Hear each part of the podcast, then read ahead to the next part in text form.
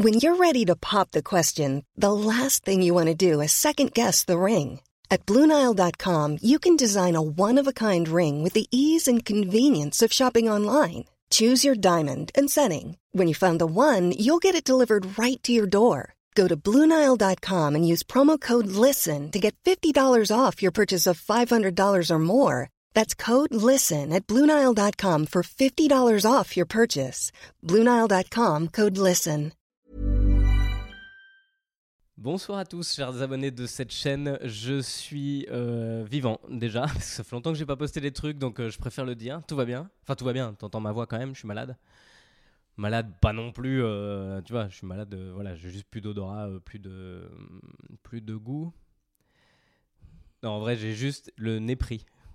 C'est tout moi ça. Il y a une pandémie mondiale depuis un an euh, qui ravage la planète et moi j'ai un rhume.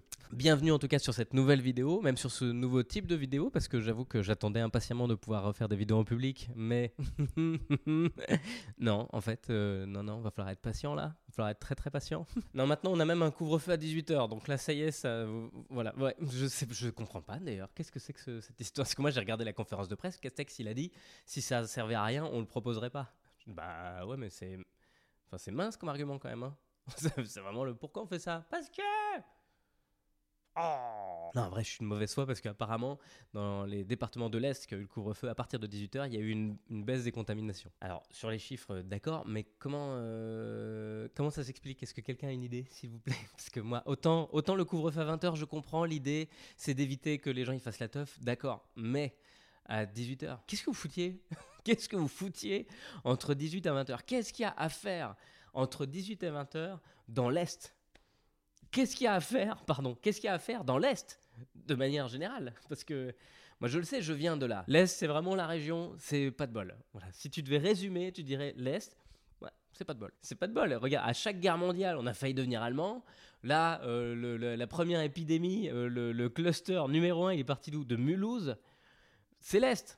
Bertrand Camel. Je veux dire, pour une fois qu'il y a un gars à la télé qui nous représente, qui est sympa. Bertrand Camel, c'est le mec de Colanta qui est mort quelques mois après le tournage de l'émission. Et c'est horrible parce que tu le vois pendant l'émission, mais il est tellement sympa, le gars. T'as pas envie qu'il meure. Vraiment, je vais aller à la limite, à la limite, ça aurait pas été un mec sympa. Tu vois ça, une sale race, tu sais les qui, qui fait qui, qui fait ses coups en douce et des machins où toi t'es devant la tête, vas-y, vas-y, fais. Hein, fais, fais, dis des merdes sur les. Trahis ton camp, trahis. Moi, je sais ce qui se passe après.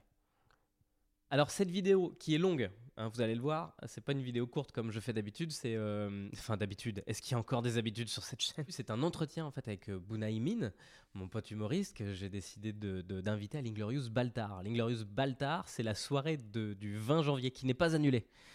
Oh là là, mais dans quel monde on vit? On est à un stade où on est obligé de préciser quand les soirées ne sont pas annulées. Donc ça, c'est pas annulé, ça joue le 20 janvier à 21h en direct du pavillon Baltars parce que c'est en streaming, c'est pour ça qu'on peut jouer. Voilà, avec Pierre-Emmanuel Barré, Alex Vizorek, Tania Dutel, Haroun et Fabien Olicard. Et il devait y avoir Bunaimin, c'est pour ça que je l'avais invité. En fait, il vient pas. Donc c'est pour ça que vous avez un podcast avec Bunaimin euh, en ouverture. Ça n'a aucun sens ce que je raconte, aucun. Donc cette soirée se joue et tu pourras la regarder de chez toi, de ton canapé, en streaming, avec tous les artistes que je viens de citer. Et euh, je mets le lien dans la description. Et, pardon, je dois préciser un truc. Vous n'êtes pas obligé d'acheter une place par personne. Parce que, ouais, non, mais il y a des gars qui m'envoient des mails en disant ah, on est 6, c'est hyper cher. Alors non, c'est pas parce que vous êtes 6 que c'est hyper cher, c'est parce que vous êtes con que c'est hyper cher. Parce que l'accès, il est pour un écran. Donc si tu te mets à 6 devant le même écran, il y a personne qui va t'en vouloir. hein. Après, si vous voulez acheter une place par personne, allez-y, personne ne vous en empêche. Mais disons que moi, je le ferai pas. hein. Donc, nouvelle vidéo avec Bunaimin, le chinois marrant. Alors, vous allez voir, c'est pas tout à fait une vidéo, c'est un audio. Vous pouvez écouter en faisant, euh, je sais pas, la vaisselle, du repassage. euh, euh, Enfin, tous les trucs qu'il faut faire euh, pour tenir une maison en ordre. Non, ça fait pas 9 mois que je suis coincé chez moi. J'espère que vous aurez autant de plaisir à l'écouter cet entretien que nous avons eu euh, de plaisir à l'enregistrer. En attendant, je vous donne rendez-vous le 20 janvier euh, à Baltar et dans ton canapé. Et puis, euh, puis d'ici là, bah, bonne écoute. Et bisous dans ton coude. Et maintenant, c'est la gloire. No, not you. Not you. I have a dream. Comment c'est votre nom déjà? Allez, mettez ça sur le compte de l'émotion. Elle est incroyable, Dorina. T'as vu, elle range très très bien et tout. Non. Bah voilà, c'est la fin de ce podcast. hein, je pense qu'on s'est dit ce qu'on devait se dire. C'est quoi la réussite? Ben voilà, avoir une forme de ménage. Je sais pas exactement si ce sera un podcast sur la réussite ou sur euh, de la discute. J'ai un peu de mal. Au début, je voulais l'appeler euh, La gloire. Je trouvais ça très marrant. Mhm. Et Marion, ma femme, elle m'a dit bah en fait t'es teubé parce que si t'appelles ce podcast La gloire, il y a des gens qui vont croire que tu vas parler de gloire. Ok. Or, c'est pas ce que vous cherchez visiblement. En tout cas, moi, les gens que j'ai envie d'interviewer, c'est des gens qui font, qui se soucient moins de la réussite que de la du processus pour arriver à faire ce qu'ils font. Ouais. Après, je pense qu'on cherche tous hein, la gloire. Ouais, mais ça dépend à quel degré euh, elle se situe. Tu as des gens qui situent la gloire à la réussite de leur projet, c'est-à-dire Mhm. euh, tu, bah, je sais pas, toi, ta gloire à toi, ce sera de d'écrire un sketch et puis de faire en sorte qu'il fonctionne et de, de le rendre marrant, peu importe le nombre de personnes qui l'écoutent et qui le Mhm. trouvent marrant. Et puis après, il y a ceux qui euh, situent la gloire à la réussite euh, euh, de notoriété, quoi. Ou juste financière. Ou que- juste financière ouais. aussi, ouais. Parce qu'il y a des gens, ils sont pas connus, mais ils sont chéris de fou. Qui Où sont-ils Où Bah se cachent-ils ces gens? Bah, Je suis trop fier de faire ce premier épisode avec toi, donc je sais pas comment il va s'appeler. Ok. Visiblement, ce sera pas la gloire, parce que j'ai eu un no-go de, un no-go de ma femme. Mais euh, Et mais si on ouais. l'appelait sa gloire. La gloire à ma meuf. Mais je suis content parce qu'on le disait tout à l'heure. Euh, T'es un des premiers gars que j'ai rencontré avec Donnell. Donnell, on s'est rencontré au cours Florent. D'accord. Donnell Jacksman. On fait cours. Florent, toi J'ai fait six mois de cours Florent. Et Donnell, on était dans la même classe. Donc lui, c'est officiellement le gars, le premier gars que j'ai rencontré, parce qu'on faisait même pas de stand-up encore à l'époque. Et puis après, euh, après bah, tu fais partie des tout premiers gars que j'ai rencontrés, puisque j'ai fait ta première partie en 2006 au Moloko. Lors de ma première date, et Ouais. c'était un 12 février. C'est vrai? Ouais, je m'en Ah bah, tu souviens, parce que c'était l'anniversaire de mon neveu. Ah, excellent. Mm. Excellent. C'était déjà super. Je me souviens de tes premières vannes. euh, c'était, c'était ouf de voir. euh, de voir... Bah, déjà, c'était blindé. Je sais Mm. pas qu'est-ce qui s'était passé. Je sais pas non plus. Ouais. C'est- C'est euh, c'est un truc que, que je me suis jamais rendu compte en fait, c'est que j'ai toujours été complet. Ouais, c'est vrai. hein. Ouais. T'as toujours été un gars qui a, qui a cartonné où on savait que t'étais quelque part et ça marchait, quoi. Ouais. Ouais. C'est pour ça, tu sais, quand, quand, quand tu me parlais de réussite, tu vois, Ouais. je, je me disais, ouais, il y, a un- il y a un vrai moment où en fait, tu n'as pas à penser il y a combien de gens dans la salle, quoi. Ouais. Et, Et toi, tu l'as eu dès le début. Voilà. toi, t'as démarré. Après, on parle de complet. On était quand même sur une jauge de De- 60 personnes. hein. 60, on était gentils. Ah ouais. on était mais- complet à 40, je pense. Ah ouais, Ouais. ouais, ouais, mais c'était ouf pour nous parce que vraiment on était, on était Mm. zéro. Je, je me mets dedans. 40 parce que gratuits. j'observais- 40 gratuits. Ah, C'était 40 ça, gratuits. plus. C'était ça en plus. C'était au chapeau à la fin et quand on partait avec 80 balles, Mm. c'était la teuf. Oui, mais à l'époque, 80 euros, tu te souviens Ah, on pouvait acheter tellement de choses avec oui. ça. T'étais J'ai acheté mon premier 80 studio avec. Ouais. bon, déjà, comment t'as. Où est-ce que t'en es en ce moment euh, en cette crise? Ça m'intéresse parce qu'on a tous, euh, on a tous notre manière de gérer euh, la, la crise du Covid. euh, je parle pas de la manière euh, euh, quotidienne financière. Je parle de même de la manière psychologique. Ben moi, je, je pense que je suis quasiment au même, même endroit que toi. On en parlait tout à l'heure. Ouais. Euh, c'est que je me disais, mais en fait, ça me change pas du tout la vie, en fait. C'est, euh, moi, je suis chez moi, je suis, je suis casanier, je joue à la console. Je peux vivre. Je, je me disais, je pouvais vivre des années comme ça. Ouais. En fait, c'est vraiment ça la retraite. Et, euh, et en fait, ouais, bah, la scène me manque et euh, l'oxygène me manque. Ouais. Bah, c'est vrai qu'il faut aérer un peu. hein. j'avoue qu'on fume beaucoup. Ouais, la scène te manque. Moi aussi, c'est ça que je commence à ressentir. C'est marrant. J'ai eu, j'ai pas eu au début du, au début du confinement ce truc de euh, sauver la culture, aidez-nous à rester en vie, parce que Ouais. j'avais l'impression d'être déjà un privilégié au, Ouais. au sein de la culture. Parce que c'est vrai que sauver la culture, quand tu dis il y a quand même de la culture, euh, enfin il y a des auteurs, il y a des gens qui écrivent des bouquins, il y a des films disponibles, il y a des séries. La culture, elle, elle se porte pas mal euh, sans nous. Et puis, par contre, le spectacle vivant, commence à me manquer, moi? Ben ouais, mais après, je me dis que putain, qu'est-ce que c'est égoïste de se dire que le, nous, notre seul manque, en fait, c'est de pouvoir jouer, quoi. Ouais, ouais c'est vrai que c'est quand tu, quand tu vois les, les situations dans lesquelles peuvent se trouver des gens, euh, Ben ouais. ouais, t'es obligé d'être empathique par rapport à ton petit désir Mm. à toi, égoïste, et à la fois, et à la fois, euh, t'as as le droit quand même de souffrir aussi de ce manque-là, euh, d'avoir, enfin souffrir, c'est un Ouais, ouais. grand mot évidemment parce Non, que, mais c'est ça. En fait, on a le droit de souffrir, mais on n'a pas le droit de s'en plaindre, en fait. ouais, c'est ça. T'as t'as ouais, c'est ton petit bobo. T'as le droit, tu t'es tu t'es coincé le doigt, ça fait, ça fait mal. T'as le Mm. droit d'avoir mal, mais il y a quand même un mec qui a le bras pété à côté. Quoi. Ouais, c'est ça. C'est ça, quand tu vois tes, euh, bah, les, les restaurateurs, tu sais pas comment Oh la vache, ouais. Putain. Alors eux, vraiment, la, misère absolue. euh, et les, les restaurateurs qui ont monté leur resto, je peux pas empêcher de trouver ça marrant parce que horrible. C'est-à-dire que c'est le mec qui entreprend, qui met toute sa vie dans le truc, pile au moment où, quand je dis marrant, évidemment, faut, faut Oui, oui, mettre oui, second degré parce que, parce que, mais c'est juste l'ironie qu'il y a toujours dans ces situations où le moment où tu démarres ta vie, quoi. Mm. Où tu te dis je fais un pari et en fait tu te rends pas compte que le casino il est fermé, quoi. Ouais. T'as passé ton confinement euh, le premier. Le premier, alors si je me trompe pas, t'étais à l'île Maurice. Ouais. Mais je devais, je, devais, être- je, devais, aller- je devais aller à La Réunion Ouais. et euh, j'ai été bloqué à la t'es frontière. trompé. Non, c'est pas qu'on s'est trompé. Merde. C'est qu'en en fait, euh, tu sais, il faut prendre deux vols. Quoi. Ouais. Il fallait faire Réunion et après euh, Maurice et après Réunion. Ouais. Mais euh, entre le, le premier avion a eu du retard et euh, la, la, la France a fermé ses frontières à minuit. Ouais. Donc la Réunion, ça fait partie de la France. Et donc, on pouvait plus y aller. Quoi. C'est tellement drôle, quoi. Je Mm. pense que tu as été envié par une grande partie du monde. Et après, quand il réfléchit, enfin, moi, sur le moment, je me suis dit, ah, le salopard, quoi. Il est à l'île Maurice pour passer son confinement. Et après, je me suis dit, mais non, c'est encore pire parce que tu es enfermé. Tu es confiné à l'île Maurice. C'est-à-dire que tu es à l'île Maurice matériellement, mais tu serais à Barbès, ce serait la même chose. Tu es dans un appart coincé, quoi. Alors, j'étais pas dans un appart. Ouais. mais euh, ouais, ouais. Ouais, c'est vrai que t'es coincé, mais voilà, t'as.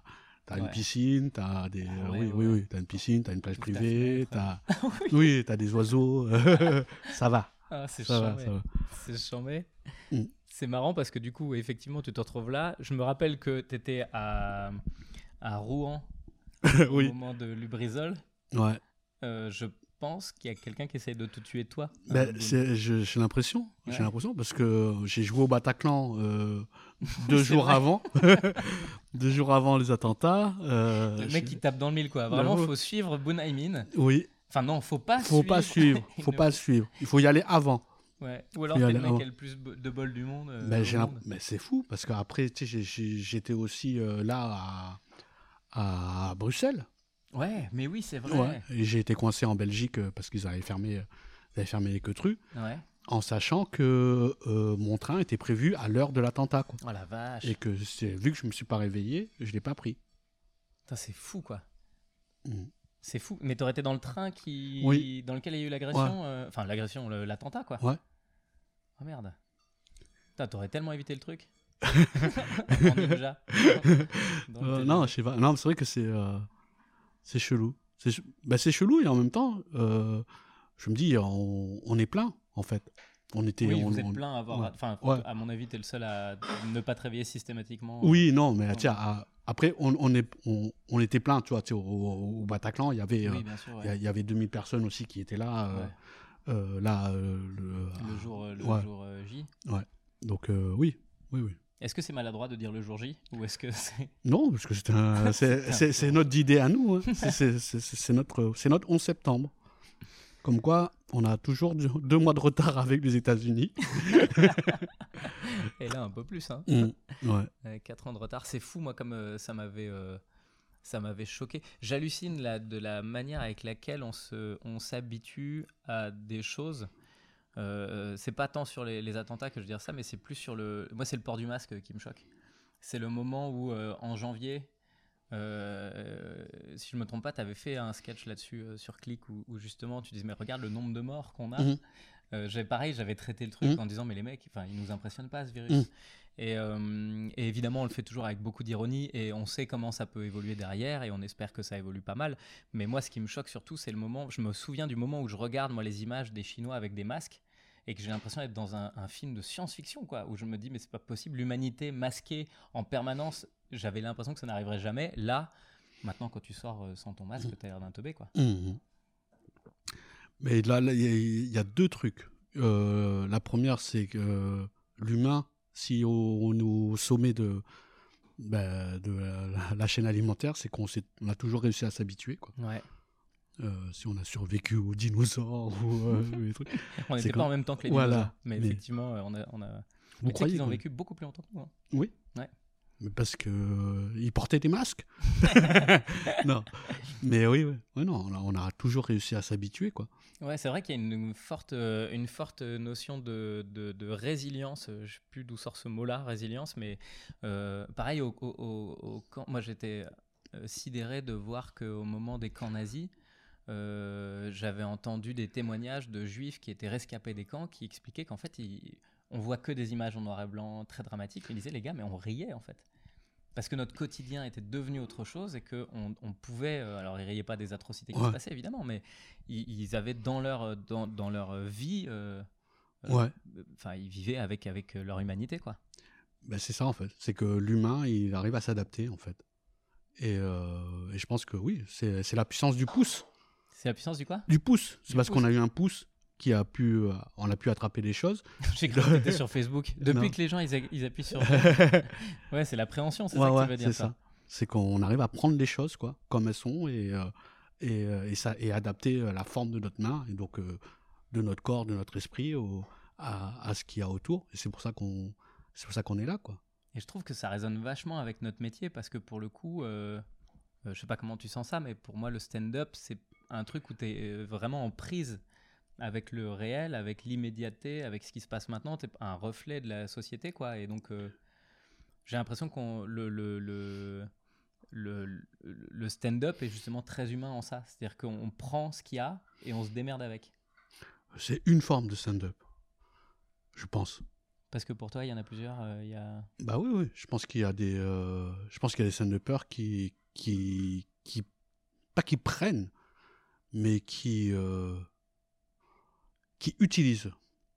Ouais. C'est pas la même chose. C'est-à-dire que c'est, c'est pas à eux en fait. Tu vois, tiens, on parlait tout à l'heure de, de plein de co-auteurs, etc. Et, Ouais, tout, ouais, ouais. et que oui, ça c'est pas, ça peut être Oui, considéré comme du stand-up parce que c'est, une voix, une idée, mais euh, Ah oui, to- toi tu mettrais presque en parallèle le stand-up au sens euh, le, le- les vrais quoi, ceux qui prennent un crayon, un papier, qui couchent leur honte, leur euh, leur tristesse, leur leur euh, leur, euh, leur vision du monde, et puis ceux qui font du spectacle. Presque. Voilà, exactement. Ouais, ouais. Parce que pour moi, le stand-up, en, en vrai, c'est pas. c'est. Tu sais, j'ai. euh, bah, très souvent, en fait, tu sais, je me rends compte que tout ce que j'ai, c'est des blagues, en fait. Autant matériellement que, dans mon âme, quoi. Et tout ce que j'ai acheté, je l'ai acheté avec des blagues, en fait. tout ça, c'est que du rire, en fait. Ouais. Et, donc, du coup, je, me rends compte de l'absurdité de, de ce métier. De se dire, euh, viens, on, va réunir des gens pour qu'ils t'écoutent. Ouais, mais alors moi, j'ai beaucoup réfléchi à ça pendant le confinement parce que j'avais le temps. Euh, je réalise que moi, c'est pas, c'est pas autant l'absurdité du métier qui me choque, mais presque l'absurdité du monde. En réalité, je me demande si réunir des gens et faire des blagues pour que les gens rigolent, je me demande si ça devrait pas être ça uniquement l'humanité. Enfin, euh, et je parle de toutes les autres formes d'art évidemment, mais, mais quand je vois euh, ce dans quoi on se jette, euh, l'espèce de fonctionnement, enfin l'espèce, non, le fonctionnement capitaliste, la, consommation, la création à outrance, le, le fait de, de sans arrêt créer des trucs et d'y trouver une utilité après, puis de les vendre, et puis encore une fois, j'ai l'impression d'une espèce de course vers euh, la possession. euh, euh, et, et à mon sens, l'humour et la- et l'art en général, justement, c'est l'anti-course à la possession. C'est le, c'est le, le- je te donne quelque chose qui se donne pas, quoi. Enfin, je te donne quelque chose qui n'est pas matériel. Avec, tu repars avec quelque chose de d'humain, justement. Se réunir, c'est. Oui, mais euh, alors là, si on part de là, par exemple, tu vois, avec tout le respect que je dois à Jules, tu vois, Mhm. qui produit, qui produit et qui donne, qui fait de l'art, etc. et tout. Donc, il est dans cette consommation-là. Quand tu as des Il est mecs dans la, laquelle consommation, justement dans la production, c'est-à-dire que tu produis des trucs, tu produis pour qu'ils soient consommés, et euh, dans cette surproduction, et euh, pareil, euh, tu sais, sur... euh, Ouais, mais je parle de plus de la surproduction matérielle. Moi, je mettrais plus, je mettrais plus euh, ce que ce que Oui, tu non, mais je comprends, euh, je comprends, un petit produit à deux balles que t'en as pas besoin. Mais oui, que- oui, mais c'est pour ça. Ouais. Là, en fait, on est en train de produire des trucs dont les gens, en fait, ils n'ont pas, ils ont pas besoin. Non. Mais peut-être que l'art, ils en ont besoin, pas besoin, mais euh, que ils- justement, on allège ça. Que c'est un, un, un produit, c'est un produit qui est pas un produit matériel, c'est un produit qui est un produit pour l'esprit, tu vois.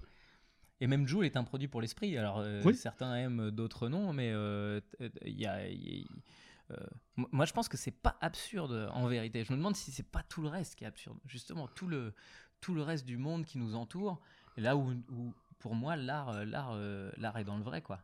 Et, et l'absurdité justement, je trouve que c'est euh, en ce moment d'enlever d'enlever cette création-là qui est humaine et puis de, de garder les métiers dits indispensables, justement, ceux qui créent de la richesse au détriment de. Oui, mais foncièrement, tu crées de la richesse. Quand toi, tu crées des blagues, tu as, ta société, tu achètes des appartes, euh, des consoles, tu crées de la richesse en vrai. Donc, euh,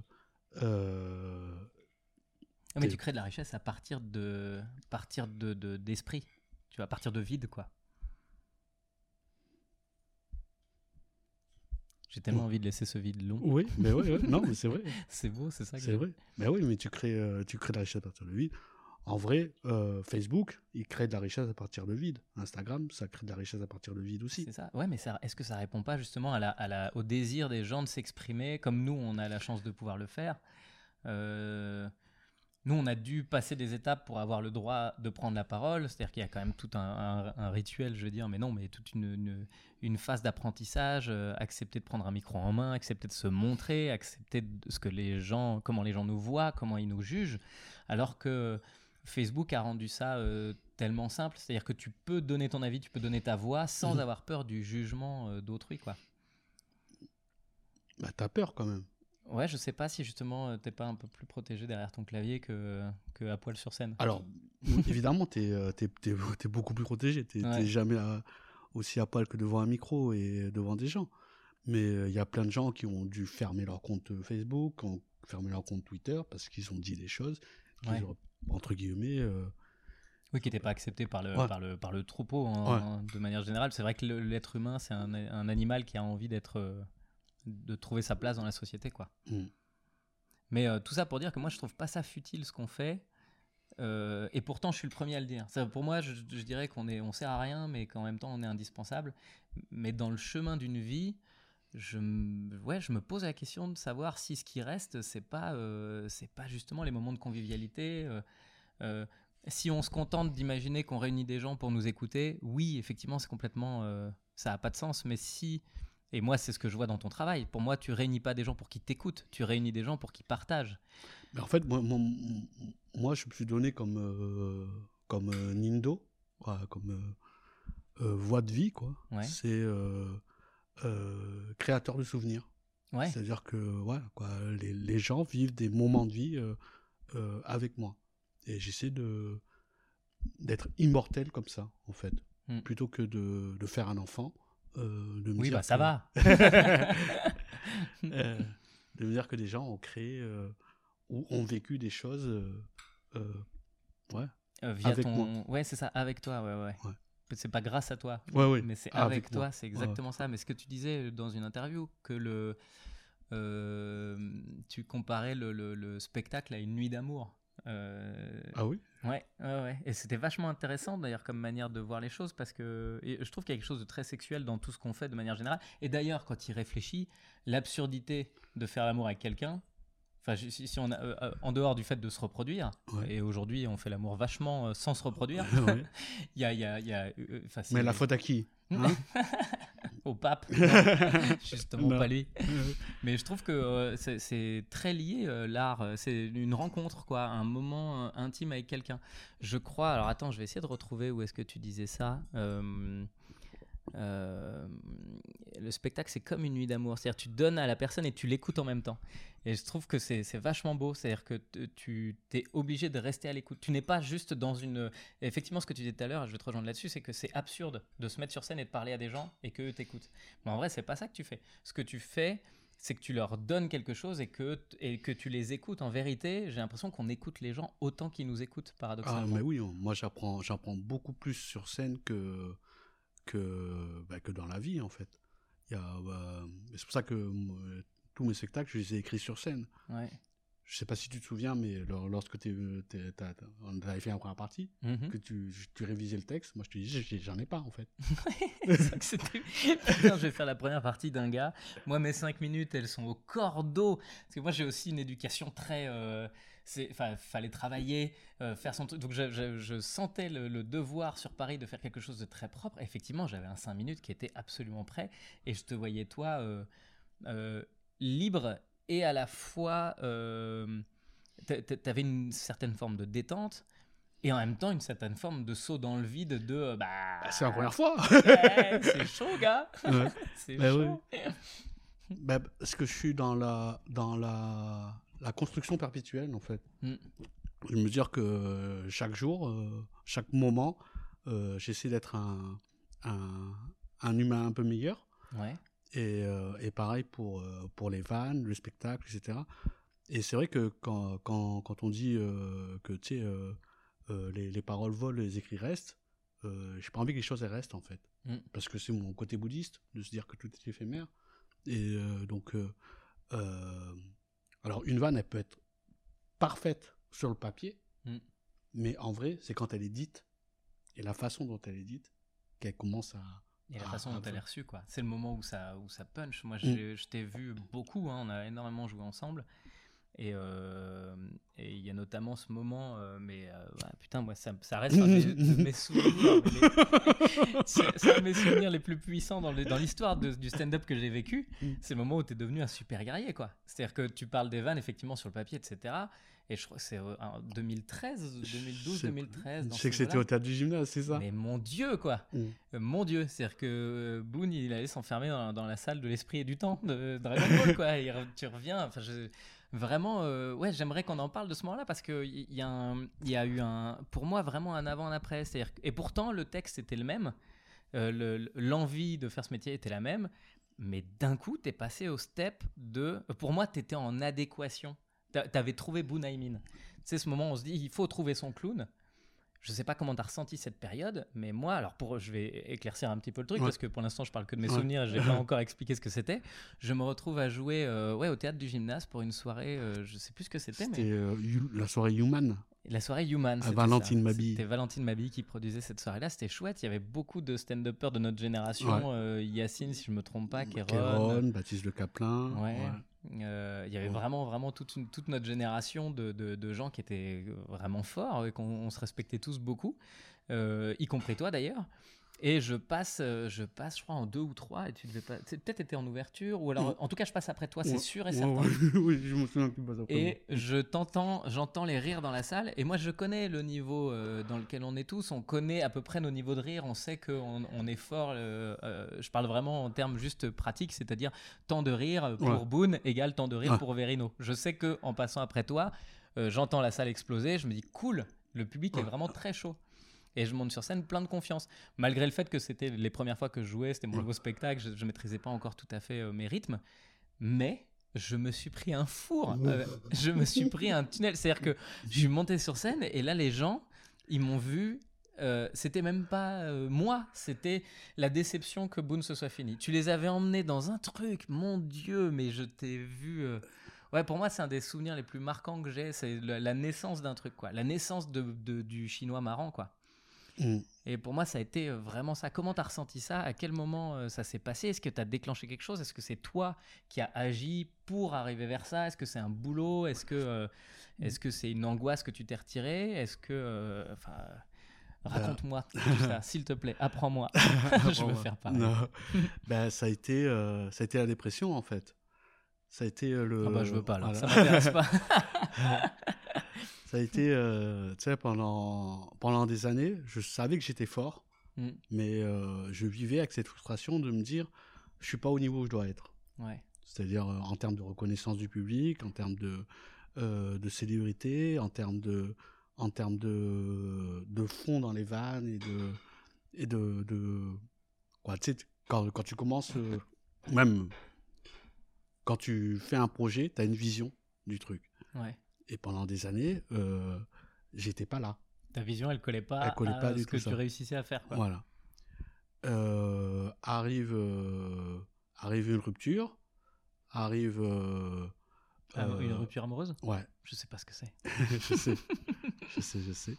Mais arrive un moment où en fait, t'es tellement mal que tu te retrouves seul, Mm. seul, vraiment. les seules personnes à qui je parlais, c'était Wad, Wad et Farid Chamek, tu Ouais. vois, et euh, que, je, que je croisais de temps en temps. Et euh, je pars, euh, je me dis, la France, c'est pas pour moi. Ils ont pas compris qui j'étais.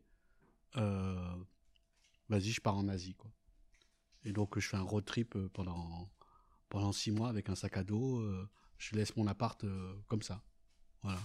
Je pense que le proprio euh, était mi-content, mi-pas content. Parce qu'il a récupéré l'appart, Voilà. donc euh, du coup, il a fait Bah ouais, qu'il quelqu'un d'autre. Et qu'il qu'il y avait plein de, il y avait plein de fringues, il y avait une télé. Ah oui, d'accord, tu laisses ton appart. Ah ouais, je laisse tout. ciao, quoi. Je laisse tout. Oh la vache. Et euh, donc je pars juste avec un sac. Et, euh, et là, pendant ce voyage, eh ben, bah, je me découvre en fait. Je, je me rends compte euh, que il y a une partie de moi qui a toujours pensé que l'univers allait l'aider ou quelqu'un allait l'aider Mhm. et que je pouvais pas me débrouiller tout seul. Et en fait, j'ai réussi à me débrouiller tout seul. Et de là, en fait, est né euh, Bunai Min, parce que je suis allé au Cambodge et euh, tout le monde m'a vu pendant 30 piges comme étant chinois. Mais j'avais ta maman zappé. qui est cambodgienne? Mon papa Ou est cambodgien. papa. Et j'ai oublié que j'avais une partie de moi qui était cambodgienne, quoi. Et t'as déjà, t'avais déjà vécu au Cambodge ou... Non, euh, non, c'est la première- fois que tu mettais les pieds. C'est la première fois de ma vie que je, que je pars tout seul. C'est la première fois de ma vie que je vais en Asie. Euh, c'est la première fois de ma vie que je fais un vol de plus de une heure. Ouais. Euh, ouais. Donc, euh, Donc tu rencontres en gros tes origines, quoi. Enfin, euh, tu rencontres. euh, bah, je compte moi, en fait. C'est quand je, c'est je me rends compte pendant ce voyage, en fait, que bah, à, à, a posteriori, tu vois, Mm. même après le gymnase, que c'est pas la France qui était pas prête pour moi, c'était moi qui n'étais pas prête pour pour moi. Ouais. Et donc, euh, je suis rentré en étant moi. Et, euh, et le destin, comme je, il est fou en fait, parce que là, je sors de l'aéroport. Je sors de l'aéroport.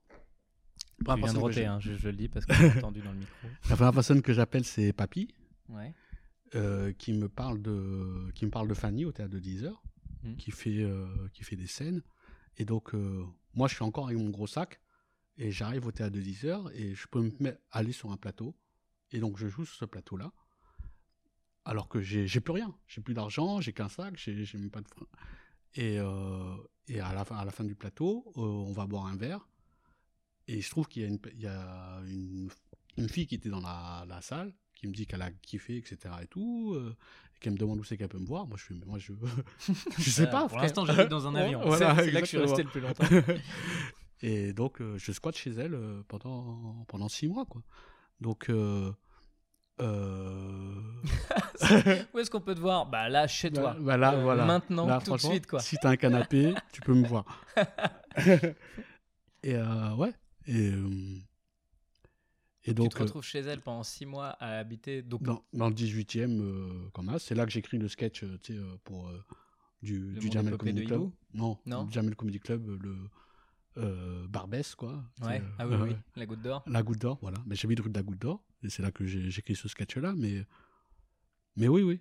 Euh, donc je me dis en fait que à un moment, je me dis, mais non, mais en fait, euh, je suis pas légitime parce que c'est tout le temps l'univers qui me met des, des gens pour m'aider. Ouais. Et quand je reviens en me disant, c'est bon, j'ai pas besoin de gens pour m'aider, Il y a en fait, qui t'aide. Mais foutez-moi la paix et, et, euh, et donc, il y a, y a une part de moi qui me dit, en fait, que t'es pas un, un aussi escroc que ça, en fait. Que, en vrai, t'es es, peut-être fait pour, euh, pour ce destin. Mais c'est intéressant l'id- l'idée de l'escroc parce que je pense que ça résonne au-delà même de notre métier à nous, etc. C'est dans la, dans, le, dans la vie. Le syndrome de l'imposteur, c'est quelque chose dont on parle énormément. Les gens qui savent pas exactement si ce qu'ils font c'est très utile, qui savent pas euh, si euh, dans leur taf euh, le, le- Il sert à quelque chose. Ouais, c'est ça. Et je pense que c'est une question profondément humaine à laquelle nous, on est réellement confrontés parce que si on sert à rien, pourquoi on monte sur scène pour montrer à quel point on sert à rien? Il y, a- y a une espèce de philosophie qui se met en route derrière. euh, euh, à laquelle je pense que, que nous, on a l'obligation de répondre, et donc il y a un certain confort par rapport à ça, parce qu'on est obligé de s'y confronter à cette question-là, mais j'ai l'impression que c'est l'humain, de manière générale. Qui Ah oui, je pense à- que euh, bah, l'humain a toujours se dire, elle est où ma place en vrai? Ouais. Elle est où ma place? Ben, Parce que, en Et vrai, une fois que tu es à ta place, pardon, je te coupe, mais une fois que tu as ta place, tu te demandes si tu la mérites. C'est ça qui est improbable. mais oui, C'est-à-dire que te- elle est où ma place? Là, d'accord. Est-ce que je la mérite vraiment? Putain, ta gueule. C'est ça. Sois à ta place et fais les choses. Fabrique à partir de là. euh, accepte ce que tu as obtenu. Euh, parfois, tu as de la chance, parfois, tu n'en as pas. euh, Mais c'est pour ça que j'ai accepté en fait le fait d'être à ma place au moment T. ouais. Parce que en, vrai, on est à notre place à chaque moment. Oui, c'est ça. euh, Et le, le moment où il y aura une autre place. l'instant présent, quoi. Exactement. Parce que oui, Ah, quand, quand tu parles du syndrome de l'imposteur, euh, quand, quand je fais cette dépression, euh, je tourne en même temps un film où je gagne en une journée ce que mon père gagne en, en deux mois Ouais. euh, en tant qu'ouvrier. Donc, Après, il est nul, hein, ton père. ouais, j'avoue, il construit des, des- des voitures très nulles. Mais ouais, Oui, oui, c'est bluffant de voir l'ironie du monde. C'est-à-dire qu'en fait, en, obt- en, en cherchant ta liberté, tu tombes sur un truc qui, où tu participes presque à l- à- aux inégalités euh, que, qui, qui sont choquantes. Quoi. Tu te retrouves du bon côté, mais en fait, enfin, je sais pas si c'est ça que tu as ressenti, hein, je- je- je- j'extrapole, mais euh, limite, euh, en fait, de, de monter les échelons et d'arriver du bon côté Ouais. te fait te demander ce que tu fous là. Et, Ben, c'est en fait c'est c'est le- le- l'effort que ça me ça, ça me demande Mm. comparé à l'effort que, mon- que, que- que mon père faisait, il est incomparable. et à la fois, pas tant. Enfin, oui, Oui, après, Évidemment, mais quand, quand on regarde la carrière d'un. de- de- Enfin, ta carrière, prenons-la. Mhm.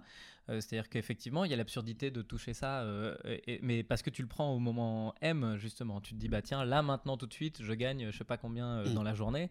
Euh, c'est complètement injuste. Mais tu as sauté dans le vide avant, tu as affronté euh, cette, cette vie euh, pleine de- de- d'incertitudes. Enfin, notre métier, euh, Mhm. jamais personne démarre cette carrière en se disant, euh, je vais réussir. Enfin, si, si. ouais, ouais. on euh, commence tous en se disant je vais réussir. Ouais, on a de l'espoir, Ouais. disons. Mais on sait que ça peut être semé d'embûches, on sait que ça peut être difficile, on sait qu'on va devoir se relever, s'écrouler. Mm. On se doute même pas à quel point. Oui. Par contre, oui, on se doute pas à quel point tu tu t'écroules. Et quand il est, par contre, quand tu as passé toutes ces étapes-là, tu te dis, mais comment ça se fait que c'est moi qui mérite? Et en, et en fait, tu as presque oublié aussi, tous les moments qui ont pu être euh, les moments de remise en question. Ta, ta, ta dépression, elle. euh, Oui, je mais pas que euh, les gens sont pas déprimés, mais. non, mais moi, moi, moi, je te parle de mon père qui, euh, tu vois, mes parents, ils ont ils ont fui le génocide cambodgien. Ouais. Euh, ils avaient un métier, ils étaient pêcheurs, euh, ils vivaient bien au Cambodge. Il arrivait en- France sans connaître la langue, sans papier et sans truc. Donc, donc oui, les épreuves entre guillemets par lesquelles je suis passé, c'est rien, Ouais, ouais, ouais, tu ouais. vois. Donc Oui, euh, mais ça- lui, par rapport à sa vie d'avant, euh, enfin, tu vois, il fuit un génocide et il se retrouve euh, encore une fois, c'est presque la même, la même ligne, c'est-à-dire qu'il part d'un endroit où, euh, où c'est plus possible, où c'est atroce, et puis il va se hisser Ouais, quelque part. euh, et une fois qu'il est. Est-ce que ton père s'est déjà dit qu'est-ce que je fous là, je suis du bon côté? Oui, je pense, Ouais, je pense. c'est c'est fou.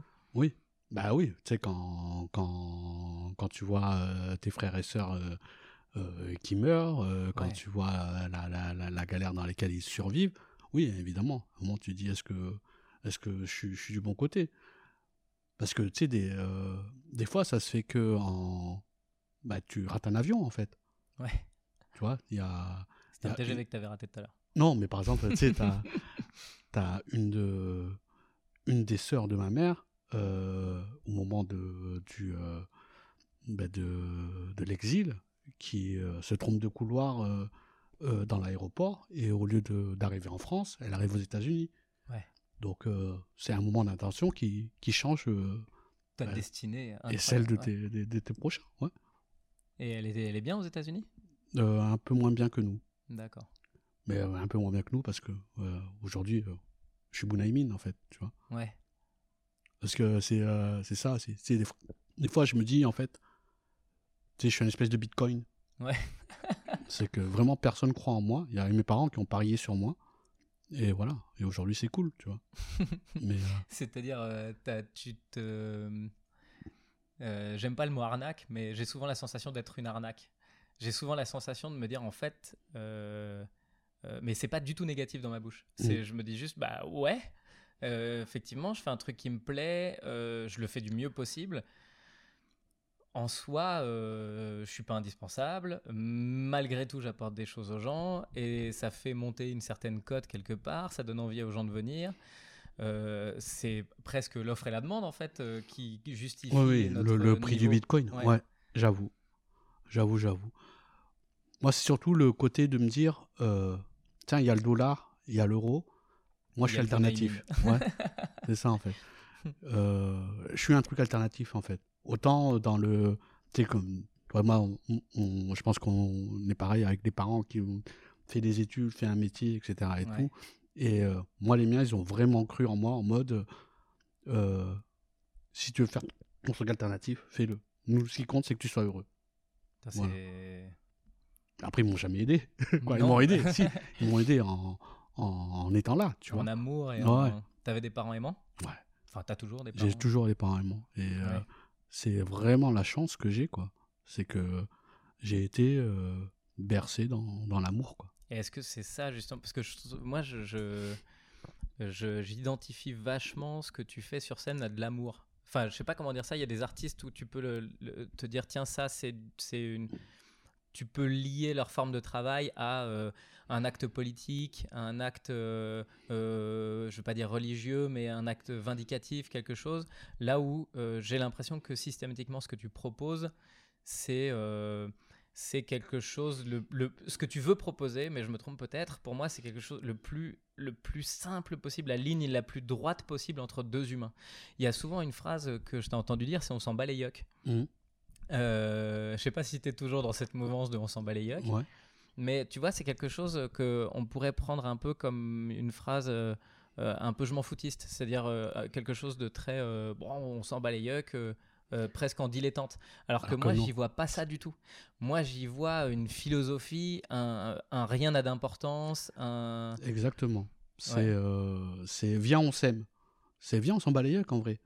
En vrai, tous les défauts que tu penses qui sont des défauts, on s'en fout, en fait. ouais. C'est euh, t'es comme as.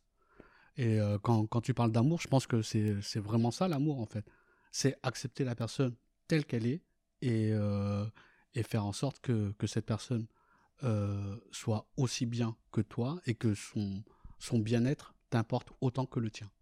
Je t'aime, Bonin. je suis en train de tomber amoureux. Mais- Non, mais je trouve ça génial parce que c'est une philosophie qui est, qui est euh, éloignée en fait de, de, beaucoup de ce que nous offre le monde. J'en parlais tout à l'heure, ce monde consumériste et tout ça. Moi, pour moi, j'ai l'impression que c'est un monde qui crée de la frustration, qui crée de, de la jalousie, qui crée de l'envie de réussir, euh, du besoin de, de, de- du besoin de, représenter quelque chose. Là où, euh, à mon sens, ce que tu, ce que tu fais, c'est pas ça. C'est ici et maintenant, tout le temps. Et justement, c'est en ça, euh, je voulais parler de ton nouveau spectacle parce que comment tu réussis Tu disais, hein, je suis un, un mec qui travaille sur le long terme et donc euh, je travaille en public. Mm. Mais il y a un moment, ton premier spectacle est terminé. T'attaques le nouveau. Euh, moi, c'est quelque chose aussi auquel j'ai été confronté. J'attaque mon troisième, donc j'ai vécu les mêmes choses en même temps que toi. Euh, la, la bascule, le moment où tu quittes ton bébé Mhm. que tu as éduqué, c'est-à-dire que tu l'as travaillé, peaufiné, tu tu t'es trouvé à travers ce spectacle, tu as compris quel genre de philosophie euh, t'animait, et le cut, et ensuite faut remonter sur scène, et là pour le coup, t'as rien, quoi, t'as as juste l'envie. En plus, l'envie d'écrire devant des gens, tu te retrouves devant des gens qui t'écoutent en disant bah vas-y, euh, fais ce que tu fais d'habitude. Je dis mais je j'ai plus d'habitude. Comment t'as géré ça, le, le- le nouveau? Le nouveau qui a quel âge déjà? Qui a. C'était en août. Ça fait un an. Ça fait ouais, presque un an et demi, quoi. Presque un an et demi, mais il s'est arrêté en mars du coup comme tout Ouais. le monde. Ben, ça a été que, tiens, on, on a fait la dernière euh, en juin. Et, Au Rex, euh, non, à Bordeaux. Bordeaux. Parce que je veux toujours finir un spectacle à Bordeaux, d'où je viens. La vie est un cercle. Et, euh, et donc, on avait fixé, voilà, t'as deux mois pour écrire, quoi. Et, euh, Et t'as écrit ou pas? Non. Parce que ça, ça, c'est. T'as deux mois pour écrire, pas de problème. Et tu calcules, tu dis mais j'ai toujours Bah été ouais. capable d'écrire en deux jours ouais, des vannes et tout. exactement. Et quand tu, enfin ouais. Et donc pardon, je t'ai coupé, mais Non, non. Et, euh, et là, en fait, euh, bah, je le raconte dans le, dans le précédent spectacle, mais je pars en vacances avec mes parents en Thaïlande et au Cambodge. Ouais. Et je rentre le 30 juillet. Et ma première est le 31 juillet, en fait, au point virgule. Et j'ai rien écrit. c'est demain quoi. Ouais, ouais. J'ai vraiment rien écrit, quoi. Quoi, j'ai, quelques notes, tu vois, Ouais. sais, de... Oui, tu sais à peu près ouais. que cette histoire-là, tu vas pouvoir la raconter. Tu sais pas quelle vanne voilà, tu vas exactement, exactement. En plus, t'es bon en impro. Et, euh, et donc, euh, je fais une sieste en rentrant. le donc le plus du monde. Donc je fais une sieste. Bah oui, le, Parce 30, qu'il me reste bah, le 24 31 heures. juillet, je joue. euh, J'arrive à 7h du mat. Je me dis, je joue le soir à 20h, j'ai le temps de faire une sieste et après me réveiller, de lire des trucs, quoi. Et euh, je devais jouer à 21h30 et euh, euh, ça sonne. Et là, il y a Benjamin, mon chargé de prod, qui est là. Féo, il est 20 22h15. Euh, tu fais quoi? Ah, parce que t'es en, t'es en retard. Enfin, c'est-à-dire que tu Ouais, devais ouais. jouer à 21h30 Et j'ai déjà 45 minutes de retard quand il me Et t'es réveille dans en le slip. 18 ok. et qui me réveille en slip quoi. Et, euh, et donc euh, ouais bah, j'arrive et euh, heureusement il y avait Yacine qui était prévu pour la première partie qui a tenu euh, euh, 8 heures, du coup. non non s'il y avait Yacine et Paul. Taylor qui jouaient avant Ouais. qui ont qui ont parlé avec le public et je suis arrivé euh, voilà et, euh, et je racontais des histoires j'ai raconté ce qui est arrivé j'ai trouvé des blagues sur le moment et euh, Ouais, t'es dans la survie de ouf. De toute façon, qu'est-ce que tu veux monter sur scène en disant Vous inquiétez pas, j'assure Ah, euh, non là, mais euh, tout le monde chiait du sang hein. que ce soit euh, Tu. Benjamin, tout le monde, la prod, Fanny, tout le monde. Tout le monde. ouais, euh, tout bah, monde, toi le premier à mon avis. hein. Est-ce que tu t'estimes qu'il y a une peur de te lancer dans le dans la création euh, ou est-ce que est-ce que c'est décidé? Est-ce que tu, tu sais que tu vas mettre du temps? Est-ce que tu sais que tu es un mec de dernière minute? Est-ce que tu sais que de toute façon tant qu'il n'y a pas les gens, tu n'y arriveras pas? C'est une prise de décision ou c'est ton corps qui te dit allez occulte, ferme Je- les yeux, Euh, je- dors? euh, non, mais c'est ça. c'est- Je pense que je suis un procrastinateur Un procrastinateur. de fou, de Ouais. fou, de fou, de fou. Et ça a toujours été comme ça, autant euh, sur, sur les études que dans, dans, dans la vie. C'est vraiment, je pousse jusqu'au bout pour faire les choses. Et, euh, et donc, du coup, ça a été un mode de fonctionnement qui a, qui a duré. pendant- bah, ça fait 40 piges que, que je survis comme ça. 39 hein. Ouais, j'avoue. J'avoue, j'avoue. tu faudra. exact. Et, euh, et ouais, ouais. Et c'est pour ça que le confinement m'a fait, m'a fait bizarre, en fait. Et parce, Parce que là que- c'est t'as le droit. Ben ouais, ben c'est ça. Mais c'est que tu procrastines. Tu dis demain, demain, demain. Demain, je le fais. En fait, là, il n'y a pas de demain. c'est le même jour qu'aujourd'hui. ouais. Parce que demain c'est hier, non c'est c'est- après-demain. Exactement. Exactement. Chaque jour est un dimanche, en fait. Et Du coup t'as ouais. pas bossé toi pendant le confinement là? Ben, j'ai acheté tellement de bouquins Ouais. en me disant putain je vais revenir tellement cultivé euh, m'élever parce que je euh, il y, a, y a ces axes là que j'ai envie de travailler etc et j'ai rien lu C'est génial. C'est Ouais. génial d'imaginer la volonté, la volonté euh, qui te. En fait, moi, je crois qu'on s'est confronté à ce qu'on était nous-mêmes capables de faire en réalité. Euh, moi, je me suis, par exemple, vraiment fantasmé comme étant un bon papa. Mhm. Euh, J'adore, je passe énormément de temps avec mes trois enfants. Vraiment, je joue beaucoup avec eux, etc. Et, et le confinement, je l'ai vu comme un, un moment de cool. Tu vois, mon petit, le dernier, il avait un an et demi. Je me suis dit, bah, là, pour le coup, je vais pouvoir en profiter. Je vais pouvoir euh, vivre avec lui euh, tous ces moments hyper sacrés et je vais en Mm. profiter à fond. Bon, il s'avère qu'il faisait passer nuit, donc au bout de trois jours, j'étais défoncé de fatigue, et donc, euh, donc en réalité, j'étais confronté à une autre difficulté. C'était pas du tout la simplicité que j'avais imaginée. Et comme toi, tu t'achètes les bouquins en te disant je vais avoir le temps, je vais faire des Ouais. trucs et machin, bah n'empêche que en réalité, chaque, euh, chaque mise en route, chaque décision, elle doit s'accompagner de, de quelque chose. Tu as procrastiné dans, ton, dans ta glandouille, c'est quand même incroyable. C'est- exactement as et euh, je crois que j'ai élevé la procrastination au niveau olympique là c'est incroyable c'est vraiment incroyable When you're ready to pop the question, the last thing you want to do is second guess the ring. At Bluenile.com, you can design a one of a kind ring with the ease and convenience of shopping online. Choose your diamond and setting. When you find the one, you'll get it delivered right to your door. Go to Bluenile.com and use promo code LISTEN to get $50 off your purchase of $500 or more. That's code LISTEN at Bluenile.com for $50 off your purchase. Bluenile.com code LISTEN. Hey, I'm Ryan Reynolds. At Mint Mobile, we like to do the opposite of what Big Wireless does. They charge you a lot, we charge you a little. So naturally, when they announced they'd be raising their prices due to inflation, we decided to deflate our prices due to not hating you. That's right. We're cutting the price of Mint Unlimited from $30 a month to just $15 a month. Give it a try at mintmobile.com slash switch. $45 upfront for three months plus taxes and fees. Promo rate for new customers for limited time. Unlimited more than 40 gigabytes per month. Slows. Full terms at mintmobile.com. Mais moi, je crois qu'on a besoin de notre partenaire. Moi, c'est ça que je ressens maintenant. C'est que, euh, pareil, j'ai essayé d'écrire. Alors, j'ai pu écrire un petit peu, euh, un peu avec Tania, parce que je savais ce à quoi Tania était confrontée, Tania Dutel, que- Ouais. avec qui euh, je travaille. Euh, je savais que sur son spectacle, elle avait des nouvelles idées qu'elle n'avait pas terminées. Et donc, je m'étais dit, si elle est comme moi, Elle va avoir besoin de quelqu'un qui lui, qui lui- Donc je lui ai donné des devoirs. Je lui ai dit, bah tiens, on va travailler Mm. Ouais. 10 minutes sur ça. Et puis on se faisait des ping-pong et donc j'avais une facilité incroyable à lui renvoyer des trucs. Ouais, ouais. Je prenais 3 heures pour bosser sur son texte. Elle me renvoyait son texte. Je dis, ah ouais, peut-être ça, essaye ça. Et puis on se renvoyait des trucs. Et franchement, j'ai bien bossé sur Tania. Mais alors sur WAM, zéro.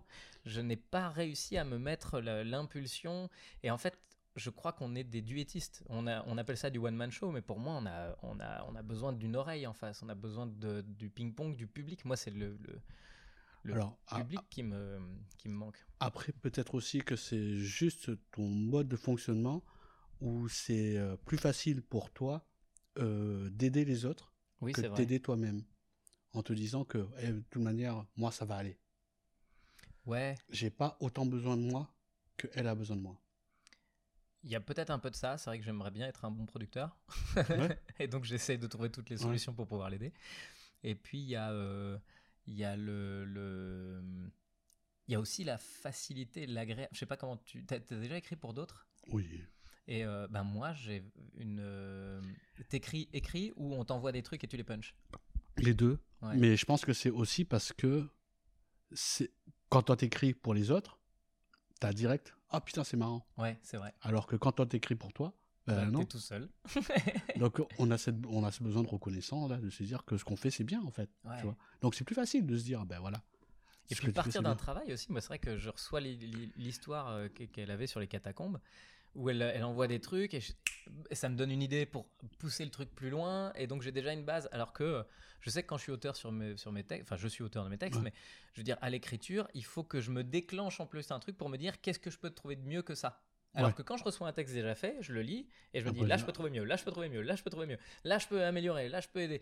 Alors que dans mon texte à moi, j'ai toujours l'impression que je suis au max de ce que Oui, je suis c'est capable ça. de faire. C'est ça. C'est que tu as l'impression d'être déjà au max en fait. Et Ouais. qu'on qu'on te dise, ça c'est bien en fait. Et, et c'est pour ça qu'on a besoin de, bah, du public. En vrai. Il, y a vachement de vannes, euh, bah, tu le disais tout à l'heure, toi t'écris en public donc c'est encore pire. Moi je sais qu'il y a énormément de vannes où j'arrive, je suis dans mon virage, ah, je sens le public qui me dit un truc, je me dis merde, j'avais pas du tout prévu de puncher Mm. à ce moment-là, mais clairement le public il est, Oui, il a envie là. il est là quoi, on Ouais. est sur le point G donc euh, Mm. fais ce que tu dois faire maintenant pour que je puisse euh, machin. Et, et ouais, il te pousse parfois à te dire mais c'est là que j'avais envie de rire. Mm. Pourquoi tu m'as pas, pourquoi Ouais. tu m'as pas mis de Pourquoi t'as pas chopé là Mais oui, pourquoi t'as pas baisé là Oh, je suis sur le dos, qu'est-ce que tu fais Mais oui. Non. Non, puis il y a ce truc de survie aussi. Tu sais, où, où- où quand tu pars dans une impro, tu sais, tu es en train de faire le truc, faire le truc, faire le truc, et puis tu dis, attends, à un moment là, il va falloir que ça rigole là. Ah ouais, Et, euh, et c'est tellement jouissif. quand tu Ah, son- trouves. Ouais. Enfin, que Ouais, ouais. Là, pour le coup, moi, euh, l'idée de quand tu trouves, je t'ai déjà vu trouver, Mm. euh, c'est pas toi qui trouves. Mm. C'est le, c'est, il y a un gars là qui te met juste au-dessus de ta tête le petit truc, paf, qui rentre dans ton cerveau et qui explose. Combien de vannes naissent et c'est l'univers qui te les donne. C'est pas, euh, Ben oui. c'est ton bah- cerveau, c'est l'histoire de, enfin, c'est. Bah, c'est la vie en fait. C'est pour ça que c'est pour ça que ce confinement est bizarre parce que euh, parce que moi je raconte ce que je vis Ouais. en fait. Et, là, je Et vis quand rien. tu vis rien, c'est chaud. c'est chaud. Et du coup, es constamment en introspection et et, Et c'est pas des bonnes nouvelles. Hein. Ah ouais, Il n'y a pas que des Ah trucs ouais, bien à l'intérieur. hein. Non, mais je te jure. Sais, la, la- la dernière fois, je me suis douché, je me suis dégoûté. Je me suis dit, mais frère, ça fait combien de temps que tu t'es pas douché? Que- Doucher ou toucher Doucher J'étais Doucher. sous la douche. Je me suis Ben oui, je me suis dit, mais mec, en vrai, tu te douches que pour les autres en fait. Ça, ça me fait plaisir, merci. Ouais. Mais tu vois, moi, c'est un truc là pour le coup, avec les enfants, euh, j'ai une rigueur que d'autres humoristes n'ont pas. C'est-à-dire que moi, le matin, j'emmène les enfants à l'école ou à la crèche, euh, on mange à telle heure. Enfin, il y a, un- il y a un- toute ma journée, elle est vachement ritualisée. Et moi, c'est ce qui m'impressionne vraiment chez toi. C'est toi, Kian et Baptiste. Pour moi, vous êtes les les euh, les Stakhanovitz en fait. Vous êtes la la, la rigueur. Ah ouais Ouais. Pour moi, c'est en mode euh, vous, vous, vous êtes voilà. Il faut faire les trucs quoi. Et Ah, c'est marrant. moi, c'est ma vision que j'ai de, de vous trois. Ah, c'est très drôle, ouais. Moi, je crois que. Ouais, on doit l'être chacun à notre manière. Moi je, moi, je suis vraiment pris au piège de ça. hein. Je me suis moi-même pris au piège. J'ai organisé les, les petits pièges dans lesquels je tombe régulièrement. Euh, mais clairement, euh, je, je vivrai en coloc avec toi, hein, si jamais j'avais pas d'enfant. Et on prendrait des douches tous les 8 ans. mais je pense que la rigueur peut faire partie d'un truc. Euh, essayer peut-être de se surprendre de temps en temps.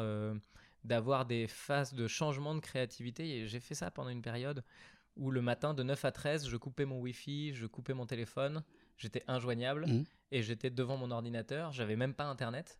Enfin, même Ouais. pas Internet. Le gars, il Ah t'explique. ouais. J'avais même pas Internet. et je me suis retrouvé, en fait, dans, dans des conditions euh, de. Ouais, d'introspection parce que euh, euh, t'as pas le choix. Sais, ton cerveau, il est fait pour euh, Ouais. papillonner. Il est fait pour chercher euh, une solution pour rien faire. Euh, tu vois, ça va très vite d'être en train d'écrire des blagues et puis d'un Ouais. coup de regarder quand même si t'as pas reçu un mail Ouais. sur Facebook ou je sais pas quoi. Là, d'un coup, te retrouver Wi-Fi coupé. Le premier jour, gars, je me retrouve à jouer avec la toupie. J'étais dans la chambre de mon fils, parce que j'écrivais là-bas.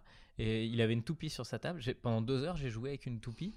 Et au bout de deux heures, je me dis, mais vraiment, t'en es là. C'est-à-dire que tu repousses les limites de l'inactivité. Ouais, Là, jusqu'à- t'as rien ouais. d'autre à faire. Tu trouves le moyen de jouer avec une toupie. C'est vraiment, t'es à la recherche de perdre De, du de, temps. ouais, à la recherche de perdre du temps. Sauf que pour la première fois de ma vie, je me suis dit, ouais, ouais, j'ai perdu du temps à fond, mais pour un truc inutile. Alors que d'habitude, tu as la sensation, euh, le monde entier te fait croire que ce que tu fais est indispensable. C'est-à-dire que quand tu es un peu sur Instagram à regarder des actus, Mm. quand tu es un peu euh, à envoyer des mails à des fans euh, sur Facebook qui te disent bravo, j'adore ton travail et à qui tu dis merci, tu as l'impression de. T'as l'impression déjà d'être un bon gars parce que tu réponds Ouais. aux gens. T'as l'impression que ça fait partie de ton taf. quoi. Ouais. Et euh, Oui, et- mais après, est-ce que aussi, euh, c'est pas aussi inutile que ça, quoi? D'avoir fait tourner cette toupie.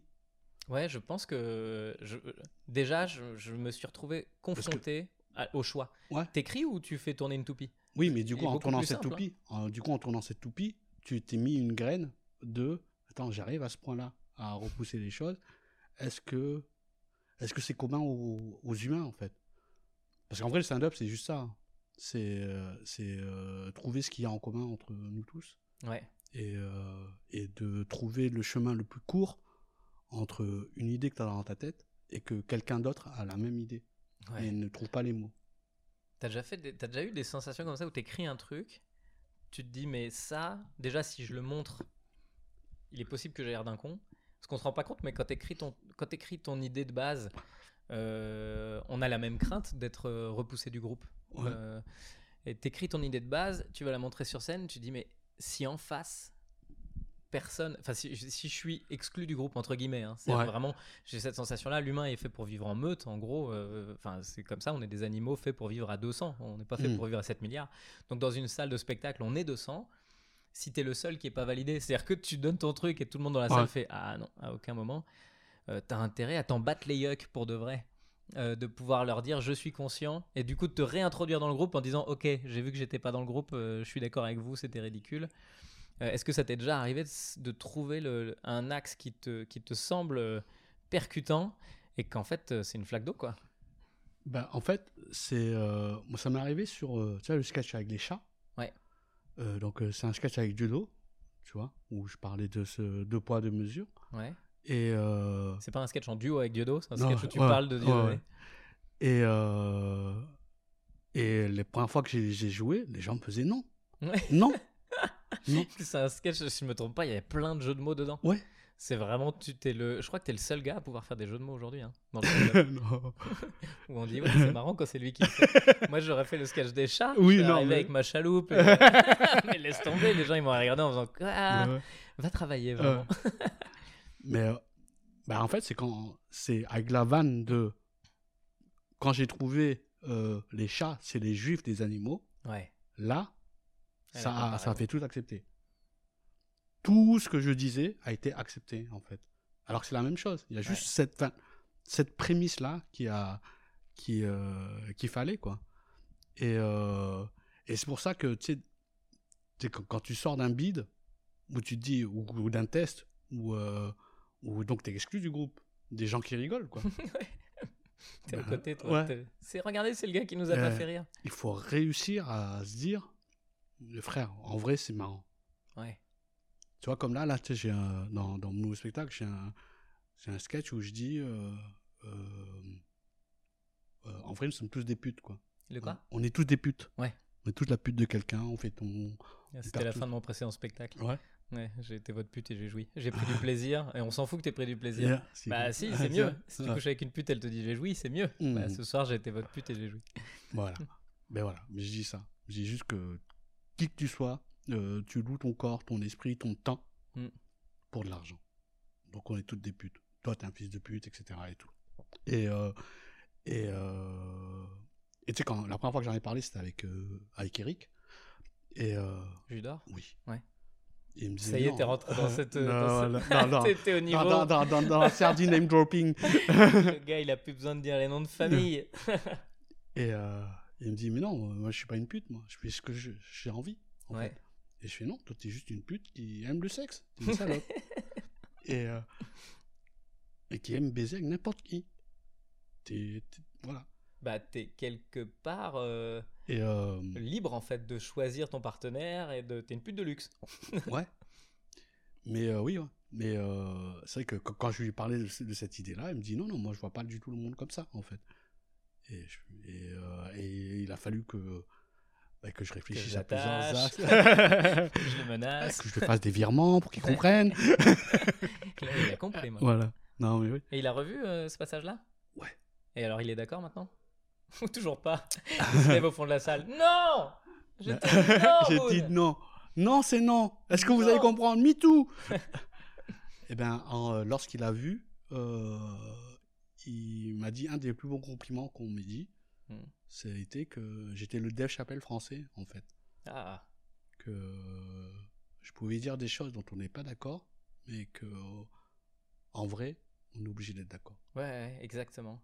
C'est- souvent quelque chose euh, qu'on a chez Dave Chappelle. C'est-à-dire, au début, tu te dis euh, où est-ce que, t'en- où est-ce Ouais. que tu veux aller Où, tu, où tu vas, toi? Et puis, en fait, pendant le truc, il dit Ok. En fait, c'est effectivement, il, il fait partie. Ouais, c'est un putain de compliment parce que il fait partie des gars euh, qui, euh, qui, te, qui, te, qui te sortent de ta zone de confort.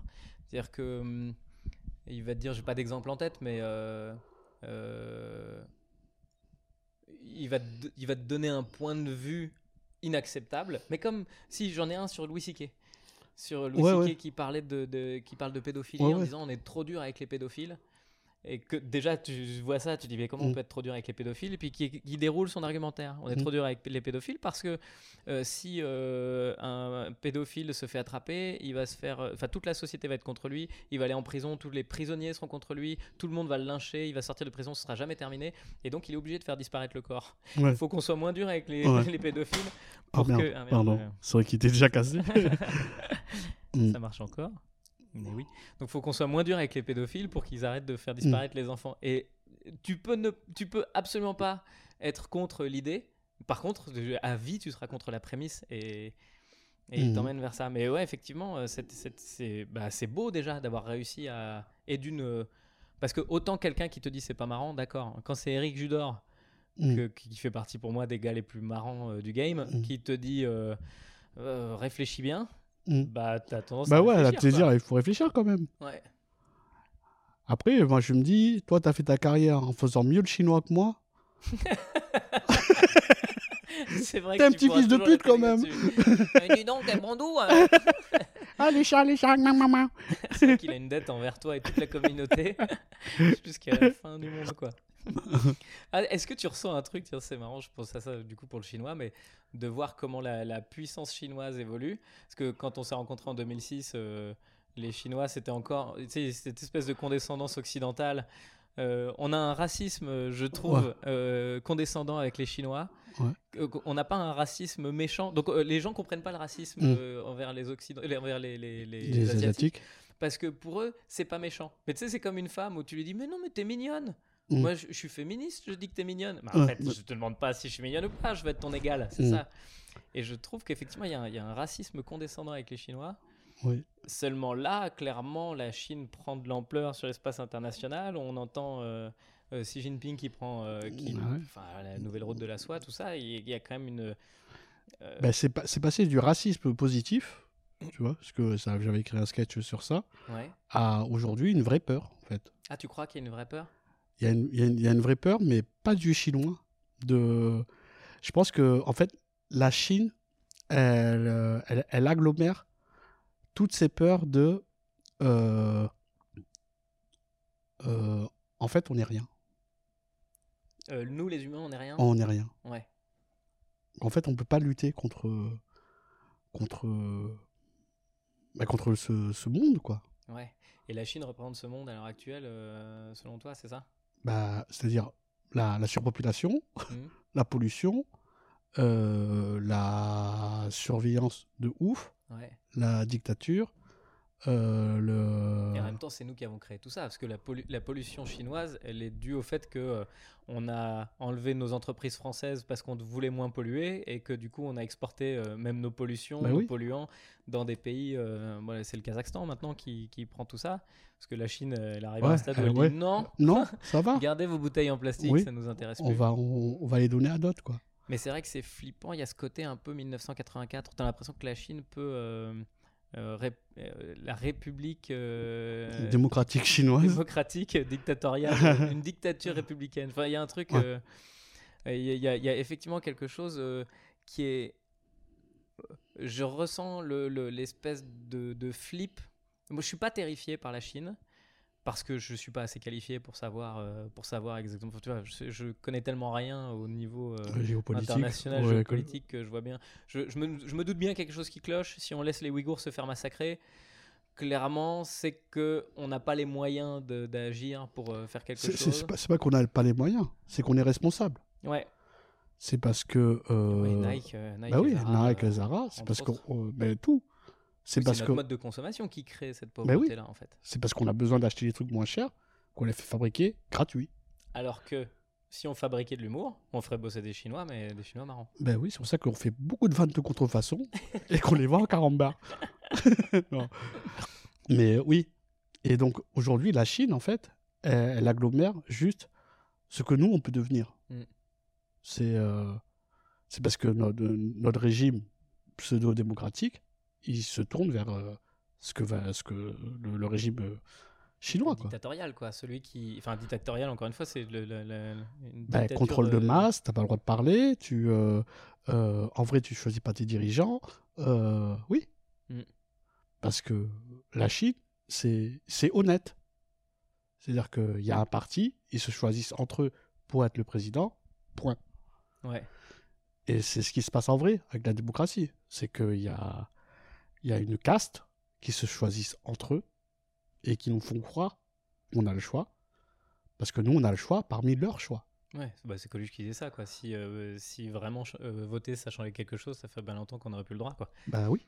Et, euh, mais c'est vrai que c'est int- c'est intéressant ce côté-là. Est-ce qu'on réussit en étant une population si grande, j'en parlais tout à l'heure, où effectivement l'être humain c'est un animal social, mais qui est fait pour vivre dans des micro-sociétés, Mhm. pas des sociétés mondialisées. On est 7 milliards sur la planète. Comment tu fais pour organiser tout ce bordel?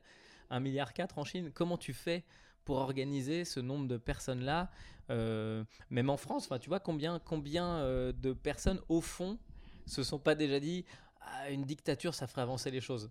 Tu vois, le moment où tu dis les ben, limites de la démocratie. Ben, elles sont là, les- tu sais, les, les royalistes. Ouais. Et on a toujours été comme ça, en fait. C'est-à-dire que euh, il arrivait un moment. il- il- on est un troupeau et il nous faut un chef. Ouais. On a besoin d'un chef. Oui, mais à la fois, on n'en veut pas. Enfin, je sais pas comment tu ressens ça, mais euh, j'ai l'impression, toi, que t'es. Euh, effectivement, c'est les puissants qui sont révoltants, cette sensation de caste, effectivement, qui domine. Euh, je suis vraiment partagé là-dessus. C'est-à-dire que d'un certain côté, je vois les, les, les- dominants aujourd'hui, où moi j'ai un, j'ai un- un côté anti-politique. Moi, je- vraiment, je, je n'aime pas ça, ça me déplaît. J'ai l'impression de me faire baiser à chaque fois que je vote pour quelque chose. J'ai l'impression qu'on me dit pas tout, et j'ai l'impression que je suis même pas capable, avec mon Mm. cerveau, de comprendre tout. Donc, euh, on me dit quoi voter, grosso modo, parce que les médias, parce que Facebook euh, Mm. t'influence, etc. Ou parce que même l'ensemble de tes concitoyens euh, t'influence. Et donc, tu finis par te laisser emporter par, euh, par euh, globalement cette vague-là. Le- la question du vote, elle est, elle est primordiale. La question du- de la manière de voter aujourd'hui, elle est, euh, elle est flippante parce qu'elle fait tourner effectivement toujours cette même caste euh, de, de- de puissants. Cela dit, est-ce que euh, euh, comment on ferait? Moi, je- tu vois, le- les puissants, ça me dérangerait pas s'il y avait un turnover. C'est-à-dire que Ben, moi, c'est pour ça. Moi, comment prends. l'ascenseur social peut faire monter euh, rapidement quelqu'un qui est qui a un Ben, c'est pour ça que je prône, moi, le tirage au sort. ouais C'est-à-dire C'est que, viens, on se met tous d'accord, c'est nawak, mais il faut que ça change. Et euh, ça sera pas pire. c'est Nawak c'est-à-dire ce qui se passe en ce moment c'est Nawak? Non, c'est que, quel que soit ce qui se passe, on sera mal dirigé. Mm. Donc, euh, autant que ça change, en fait. Non, Ça Euh, finira par changer de toute façon. Enfin, c'est l'histoire de l'humanité. hein. Il y a toujours un moment où ça, où ça Non. crise. Ah, tu crois pas? Ah non, tu regardes l'humanité, on a toujours accepté. Jusqu'au Que- moment où ça rompt et où on coupe la tête du roi. Tu Ben, vois ben ouais, et derrière, ça recommence. ben, c'est parce qu'en fait, ah, l'humain, a besoin- comme je te dis, a besoin d'être dirigé. Euh, et donc, du coup, on a donné le pouvoir à l'élu de Dieu. Mm. C'est parce qu'il y y a Dieu, il a dit, toi, tu seras, toi, t'es le fils, t'es, t'es le roi.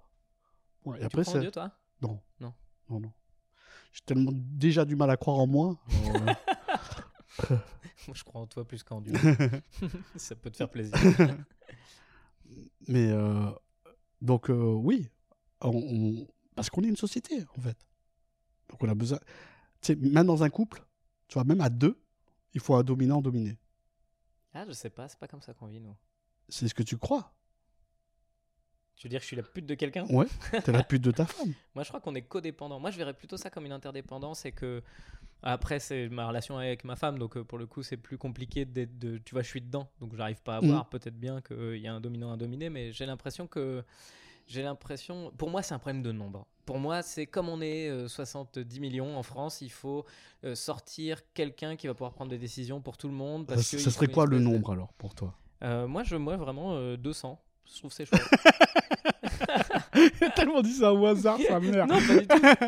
C'est que je trouve que justement, c'est le rapport. En fait, tu peux connaître les gens, parler, être pas d'accord, euh, avoir le droit d'être en désaccord. Là où aujourd'hui, en fait, on est soumis à une espèce de masse pensante globale. C'est-à-dire que tu, tu dois suivre une espèce de. de... Ben oui, mais c'est pour ça que moi je pense qu'à partir de 3, c'est fini. en fait. À partir de 3, c'est fini. Bah oui, ouais, toi, c'est que- chaud quand même. Bah tu oui. fais que des couples. Mais non, parce qu'à partir de 3, en fait, il y a une majorité. Et Ouais. donc, et donc, oui, mais euh, du et coup, donc à t'es foutu. 200, ces majorités, elles s'interchangent. Il y a, a quelqu'un qui peut donner son avis. Il y a, il y a un équilibre qui se crée. Mais en attendant, on peut tous se parler, Oui, tous se voir. mais même si à la comprendre. vie, il y aura la majorité qui dirigera. Ouais. Et encore, donc, elle euh, deviendra faut, faut accepter aussi comment euh, gère la... Parce qu'on on est dans une démocratie où, en théorie, le mot démocratie, ça veut dire que c'est la majorité qui décide. Oui, oui. Or, aujourd'hui, la démocratie, j'ai l'impression que euh, chacun croit que la démocratie, c'est bah, on est en démocratie, j'ai le droit Ouais. de faire ça. Oui, mais en fait, non. Euh, c'est pas ce que tu prônes, ça. Ça, c'est la dictature. Ouais. la démocratie où chacun fait comme toi tu veux, c'est une dictature. C'est pas ça la démocratie. C'est pas des mini-démocraties. C'est que on est tous d'accord pour dire que. Mais après, c'est le. euh, le- le- Alors, on est tous d'accord pour dire que c'est la majorité qui doit, qui doit l'emporter. Maintenant, moi, je mettrais plus des doutes sur la manière, euh, sur le scrutin qui mène à cette majorité-là. C'est, euh, c'est-à-dire que c'est pas une majorité, c'est une majorité à chaque fois où, tu sais, il y a, y a des, y, y a pas mal de documents qui sont faits là-dessus sur comment on pourrait organiser une, une élection pour qu'elle soit juste. C'est-à-dire que tu mets cinq candidats et Ouais. tu vas mettre des points. Tu ouais. un et puis point de après, contre, au après, à mesure, ils se font éliminer, etc. et et tout, puis euh, sur tes 5, bah, toi, euh, ton numéro 3, euh, bah, il a tant de points. Et Mm. donc, en fait, au final, on, on voit réellement la majorité. Alors que là, on est euh, euh, l'un face à l'autre à chaque fois. Et puis, du coup, à la fin, c'est celui qui sort. Mais celui qui sort, c'est pas celui euh, pour lequel tu aurais voté à la Mm. base. Quoi. Et, euh, et c'est vrai qu'en Chine, du coup, il se passe de ça. hein, puisque Bah euh, oui. Xi Jinping est président à vie. Quoi. Mais oui, mais Ça parce ressemble que. à une dictature. Bah, c'est une dictature. C'est comme Poutine, etc. Mais c'est, c'est, euh, c'est, on est dans une dictature light en fait. C'est que tu, Mais tu qu'on n'est pas choisis. dans pas. une dictature aussi dans ce monde, dans notre... Oui, c'est ça. Euh, tu parles de notre société à nous. euh, Oui, oui. Pour moi, oui, on est dans. Pour moi, on est vraiment dans une vraie dictature, mais une dictature, euh, je dirais pas light, parce que c'est une dictature dans laquelle on est déjà à la base censé être un peu heureux. Enfin, tu vois, l'individuel compte. Mhm. On le voit bien euh, qu- quand on parle de génocide à l'extérieur et qu'on s'y intéresse peu, alors que en France, il y a trois gars qui meurent du Covid et ça devient un problème, euh, un problème général, sans remettre en question le nombre de, de personnes qui sont mortes de cette maladie, Mhm. évidemment. Mais je veux dire, euh, il y a 10 millions de personnes par an qui meurent de faim. Ça nous pose aucun problème parce que c'est pas chez nous. Là, on a un million de morts du Covid. euh, voilà, l'Occident est touché de plein fouet. Donc, je pense que euh, notre dictature en soi, elle est, elle est attentive aussi au bien-être euh, de, de- des gens qui la nourrissent, quoi. Elle est attentive au bien-être des blancs. Exactement. C'est euh, parce que on aurait mis tous ces moyens pour éradiquer la faim dans le monde Mais réglé. et on aurait dit bon ok, et on, on est malade, eh ben mourrez. Mm. Point. Mais c'est pas grave. On va ken. Si on, est, on, aurait, on aurait fait ça, on aurait géré, euh, ben, on serait vraiment servi de cette crise pour euh, créer un monde nouveau, en fait. Ouais, ouais. Mais c'est fou, hein, quand on nous parlait du monde d'après, tout ça, moi j'ai- hâte quelque part du monde d'après. Mais pour moi, le monde d'après n'interviendra pas tant que ce sera, il y aura pas une césure officielle. Tu vois, tu le Mais il n'y aura jamais de césure. Ah, il y a quand même, euh, il y a quand même le, le, le, le- les- la- il y a quand même plusieurs crises qui font que ça commence à grommeler, quoi. Moi, je me, je, je suis pas certain. Je suis pas certain que l'être humain va se laisser affaiblir et euh, Mhm. asservir comme ça. C'est. Euh... Mais peut-être que j'ai tort. T'as tellement tort. Ouais. T'as tellement tort. Quand, quoi, je, suis- je suis désolé, mais euh, il y a eu un an et demi de Gilets jaunes. Mm. euh, il s'est rien passé. Elle va passer quand même. Euh, ça fait un an que ça grommelle. Il se passe rien. Là, ça fait quelques semaines qu'il y a tous les samedis des manifestations contre les violences policières. Il va rien se passer non plus. Euh, aux États-Unis, euh, c'est la même. Il y a des millions de, de morts, de mecs qui, qui crèvent la dalle et ça change pas. Ouais. Donc, euh, Mais pour moi, quand je dis, enfin, je dis pas que ça va changer, un- enfin, je dis que ça va changer un moment pour une crise. C'est-à-dire que les gilets jaunes, ça change pas parce que c'est pas si dérangeant. C'est ça que je veux dire. C'est qu'en en fait, il il y, a que le moment où où, euh, où il va y avoir une prise de pouvoir, qu'il va y avoir réellement un changement. C'est-à-dire que si on veut changer aujourd'hui, dire à nos dirigeants, ce serait bien de changer un petit peu. Évidemment qu'ils vont pas bouger. Ouais. Moi, ce que je dis, c'est que pour le moment où ça changera, c'est le moment où il y aura une rupture totale. C'est-à-dire que le, le moyen de gouvernance. mais la- ça serait comment, cette rupture totale? Euh, j'en sais rien, j'en sais rien. Moi, dans mes rêves, ce serait, euh, ce serait un, un système, euh, un système anarchique. Moi, c'est ça que j'aime bien. Mais Moi, c'est ce que je me dis aussi.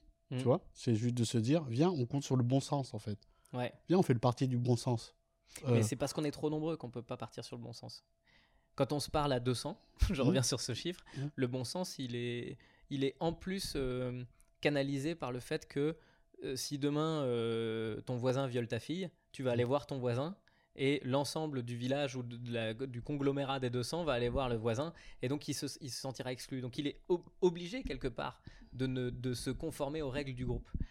Là où dans un, un monde global comme dans lequel on vit, euh, se conformer aux règles du groupe, c'est accepter des règles, c'est courber le dos, c'est... euh, c'est euh, c'est pour ça qu'on a créé la police, en fait. Exactement. Et donc La- du coup, la ça- police, pour faire respecter les règles. voilà. Sauf que bah, du coup, ça crée d'autres d'autres abus. Et donc, euh, dès qu'il y en a qui ont du pouvoir, en fait, on est obligé d'avoir des relations de pouvoir hein, presque individuelles à partir du moment où il y a beaucoup de gens, parce qu'il faut faire respecter auprès de beaucoup de gens. Or, euh, bah, c'est pas c'est pas ce que prenait euh, Proudhon, euh, le père de l'anarchie. C'était au Mhm. contraire un- quelque chose de, de, de très de très horizontal, quoi. Où, euh, mais c'est gens- impossible. Ouais, on est, À- nombreux, quoi. à- à En quel tout cas, aujourd'hui, c'est impossible. Donc, toi, tu prends un monde euh, post-apocalyptique où on se dit, chacun Non, fait je, comme il peut. je pense que non. je- alors l'anarchie, c'est pas du tout chacun chacun fait comme il veut. C'est souvent comme il euh, peut. Comme il peut, ouais. Euh, Peut-être, mais en attendant, il y a aussi de la solidarité. Il y a énormément euh, la- la- la- l'anarchie. on l'a on l'a saccagé. En fait, on en a on l'a diabolisé parce que ça c'était anticapitaliste. En fait, c'est ça le vrai truc. L'anarchie et le communisme ont été, ont été, Ont été saccagés saccagés, par- ouais. ouais. Euh, Alors que ça, ça a fonctionné. Enfin, tu vois, dans le- en, en Espagne en 35. euh, ça peut fonctionner, oui. Oui, oui, ça a fonctionné. Des, des, des- des ouvriers à qui on a donné les usines en Mm. disant bah, vous travaillez à votre rythme, etc. Les rendements ont été Mm. meilleurs. Euh, C'est-à-dire que l'être humain a pu. euh, Bon, bon, on parlait du télétravail, tu vois. c'est- ouais. C'est pareil aussi. Les Ouais, mecs qui travaillent qui mieux s'ils sont, s'ils travaillent à leur rythme. Ouais, on n'a pas besoin d'un petit supérieur nazi euh, Mm. qui, qui vient de coller la pression, forcément. Et je pense que on a fini par euh, normaliser tout avec ce monde-là, parce qu'on est très nombreux, donc il faut normaliser, mais comme l'éducation. Aujourd'hui, euh, il y a très peu d'instits. Je pense à Céline Alvarez, là, qui avait une, Mhm. une, une, une manière de. Mais J'ai acheté son livre, était- mais je l'ai pas lu. Ah ouais? Je l'ai pas lu non plus. Mm. Mais j'ai vu beaucoup de choses d'elle. C'est passionnant parce que elle, elle, euh, elle comme d'autres avant, euh, Montessori ou Freinet, euh, c'est des pédagogies qui sont, qui, qui sont complètement à l'inverse de ce qu'on de ce qu'on prône aujourd'hui. Aujourd'hui, euh, on commence à revenir dessus, mais nous, toi et moi, on a vécu dans un univers de notation, de classement. euh, tout normalisé, c'est-à-dire qu'il fallait que tu sois bon dans telle matière pour, pour avoir telle école, pour pouvoir tel truc, et en fait, il y avait un seul chemin de pensée euh, qui était nécessaire parce qu'on était, c'est les premières fois qu'on vivait autant nombreux et donc il fallait euh, pour que. En fait, tu vois, c'est peut-être que j'ai cette touche d'espoir-là en me disant que on, on a vécu dans un système capitaliste et productif Mhm. Où euh, l'école, chercher juste à créer de la main-d'œuvre pour des postes, en fait. Ouais. Tu, tu fais tes études pour devenir ça, tu fais tes études pour devenir ça, etc. Et que aujourd'hui, euh, euh, les, les futurs métiers n'existent pas encore. Ouais, ça c'est bien, on fait, on fait travailler nos enfants pour rien. Voilà. Donc euh, c'est euh, que à eux de créer leur propre métier. Mais d'un autre côté, c'est en ça que je dis que ça se fait que par rupture, c'est-à-dire qu'à l'époque, euh, dans des générations avant les nôtres, je suis assez d'accord effectivement sur le fait qu'on faisait des études pour devenir ça, donc on avait un chemin tout tracé. Mais d'un autre côté, c'est le seul moyen à l'époque que la société a trouvé pour que bah, y ait moins de gens qui souffrent de la pauvreté. Non, mais c'est ça parce que c'était parce qu'on on vivait dans l'ère de l'indu- l'industrialisation. C'est-à-dire Ouais. qu'on crée de la main d'œuvre, Il y avait des, des, métiers partout. des ouvriers, des ouvriers, des fabricants. tu vois? Et aujourd'hui, on est dans un truc de service Ouais. où chacun peut créer son propre service en fait. Euh, C'est-à-dire que si aujourd'hui j'ai envie d'être euh, d'être euh, livreur de donuts à domicile, eh ben voilà, je peux- être livreur de donuts à domicile. C'est fou, hein. c'est vrai, t'as raison, on est dans, dans une ère de service. Je peux pas m'empêcher d'y voir un peu de l'esclavage. Sous une autre forme, hein, évidemment, mais euh, Ben, alors service, c'est c'est tu me sers à quelque chose, quoi. Ben ouais, ben moi, tu vois, tu vois l'esclavage, moi je vois le troc. Ouais. C'est-à-dire que euh, le service que moi je te rends, eh ben, il peut être payé par autre chose en fait. Ouais. Oui, c'est ça. C'est finalement le- le- le- l'ère du troc, au- enfin, De- le- la génération de services liée au capitalisme. Bon, après, évidemment, l'argent a été créé pour ça, Ouais. pour, pour simplifier les liens, mais euh, hum, les échanges, je veux dire.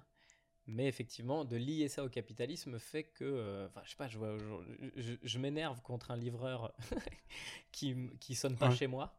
Tu vois, enfin, je crois qu'on a Ouais. tous eu ce problème-là euh, chez Colissimo où, tu Mhm. reçois un truc de, Ouais, bah, ouais. comme vous étiez pas là, du coup je l'ai mis à la poste. Tu dis, mais mec, je suis chez moi, je suis comédien. Mais oui, j'ai payé 7 euros. Je t'ai attendu toute la journée. Ouais. Mais t'es obligé de te dire aussi que ce gars-là, il a 50 trucs à faire dans la journée, il doit tourner comme un Mhm. porc, il va à toute vitesse. Quand il t'appelle deux secondes avant en te disant Ouais. descendez, Ouais. et tu bah non, en Non, fait, j'ai payé une vrai. livraison, j'aimerais bien que tu me livres. Et en fait, ils sont tellement pressurisés par ce, ce monde de service où ils doivent euh, sans arrêt faire plus. Tu vois, le service, finalement, quand tu dis euh, si tu as envie de monter une usine de donuts, enfin un truc de, de- de livraison de donuts, je trouve ça génial parce que c'est toi qui donnes ton service. Comme nous, on est un service. Mm. On vend du rire aux gens. Ouais, ouais. On se... Mais du coup, notre service, il est respecté. Euh, alors que dans le capitalisme, on va sans arrêt voir quel, ce qu'on peut utiliser du truc. En fait, c'est il y a, il y a service et euh, peut-être profit en fait. Ouais, bah, C'est-à-dire qu'il hein, arrive un moment, il faut, il faut fabriquer moins cher en fait. Ouais. Donc euh, il faut que ton savoir-faire coûte moins cher que, que ça. Donc euh, oui. c'est un problème qu'on n'a pas dans l'humour. Ah, quoique. Tu crois? Bah oui. Euh, par exemple, quand, quand tu, tu, tu fais un spectacle et que tu dis moi j'aurais besoin de trois écrans, les gens vont dire mais tu es obligé de Ah te oui. débrouiller comme ça Ah oui, Je fais non, parce que moi j'ai envie de faire ça, ça, ça. Tu vois Moi j'ai envie qu'à un moment, euh, cette blague-là, euh, euh, elle soit sur ces trois écrans en même temps. Et que euh, elle soit divisée en, en mode, voilà quoi. Tu sais, il y a ce point de vue, ce point de vue, ce point de vue. Et que ce soit sur trois écrans. Et pas un écran scindé en trois. Ah tu ouais, vois Je comprends. Ouais, ouais. Ouais, et là, pour le coup, effectivement, c'est le profit qui, te, qui, Ouais. qui empêche. euh, Bon, ça, c'est toujours pareil. Hein, c'est... Et, à la fois, euh, et à la fois, toi, quand tu sais que tu remplis tes salles, si tu as envie de tes trois écrans, bah, tu les mets, quoi. Oui, mais si toi, tu te dis euh, à la fin de ma tournée, j'ai un studio Ouais. ou une maison, tu te dis, bon ben ouais, en vrai, je préfère avoir une maison, quoi. Ouais, Donc j'oublie cette blague. ouais c'est vrai. Mais d'un autre côté, tu as le choix. Ouais, Là où, euh, dans le domaine des services de manière générale, euh, enfin, tu vois, le, le livreur Amazon, il n'a pas tant le choix que ça, quoi. oui, mais c'est nous, les consommateurs, qui avons le choix. Ouais. C'est-à-dire de se dire, viens, on va passer pas par Amazon, on va passer par ce site, où on va appeler euh, la personne pour qu'elle nous livre vraiment. Mais ça demande un, un effort, hein. T'as vu, hein, franchement, hein, je trouve que aujourd'hui s'ériger contre, contre- enfin, vivre avec ses convictions, c'est un enfer. En fait, je pense que c'est pas vivre avec ses convictions, c'est que je pense que euh, l'humain est profondément mauvais. Ah, tu crois? Dans le, le- dans le sens où euh, euh, il est feignant en fait. Ouais. Si ça vit, ça vit, point. Mm. Donc le moindre effort, mieux c'est. Et, euh, et donc du coup, plus les choses, tu sais, c'est une des, c'est une des satisfactions que tu as dans la vie. c'est de te dire que tu l'as fait facilement. Ouais. Bah, il y avait un. Moi, je, je me souviens de la génération. euh, on est de la même, donc euh, je pense que tu as des tas de potes qui cherchaient un boulot, genre trois ans d'études, et après Ouais. t'es planqué, tu te fais ton Ouais. salaire, tu rentres chez toi, tu mets tes chaussons. Là, aujourd'hui, enfin, j'ai pu être tenté par ce discours à un moment en me disant Ouais, c'est vrai que c'est cool ta vie. Mhm. et euh, là, tu te rends compte aujourd'hui, et d'une, que la classe moyenne n'existe plus. Mhm. Elle est redescendue à un niveau, donc les mecs qui voulaient mettre des chaussons à l'époque, ils, sont, euh, ils, ils ont des, des claquettes en bois. Et, euh, et que. euh, et que. euh, je sais plus ce que je voulais dire, mais qu'en gros. euh, Non, que j'ai dit que profondément, euh, l'humain est partisan du moindre effort, en Ouais. fait. Tu vois, par exemple, tu, tu- tu parlais du bouton j'aime, là, du pouce, Ouais. tu vois. Euh, c'est plus gratifiant pour une personne de, de mettre un, un- de cliquer Mm. que d'écrire j'aime Ouais. ou bravo, tu vois. C'est plus facile. Donc on y va. Un truc, euh, bah ouais, ouais. Et puis, euh, puis alors, du coup, t'as- oh là là, les réseaux, on pourrait en parler des heures. Hein. T'étais beaucoup sur les réseaux, toi? À un moment, j'y étais. Là, depuis le confinement, j'y suis plus. Là. Ça fait du bien, non? Ben, je, je, je, je me rends compte en fait que c'est euh, ben, que j'étais en quête de, de reconnaissance, euh, de me dire que j'existais. Et puis, C'est-à-dire que tu t'en bats pas tant les yucks que ça? Non, c'est que je me suis rendu compte que en vrai, exister, c'est être là pour les gens qui sont à côté de toi, en fait, Ouais. et pas des chiffres.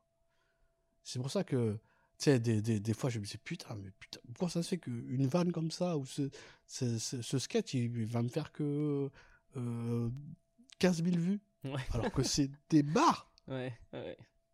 Et en fin de compte, je me dis juste que, ouais, euh, pourquoi je vais aller la poster alors que euh, les, les, les trois personnes avec qui j'ai gaulerie à ce moment-là, ben, ça, ça me suffit en vrai.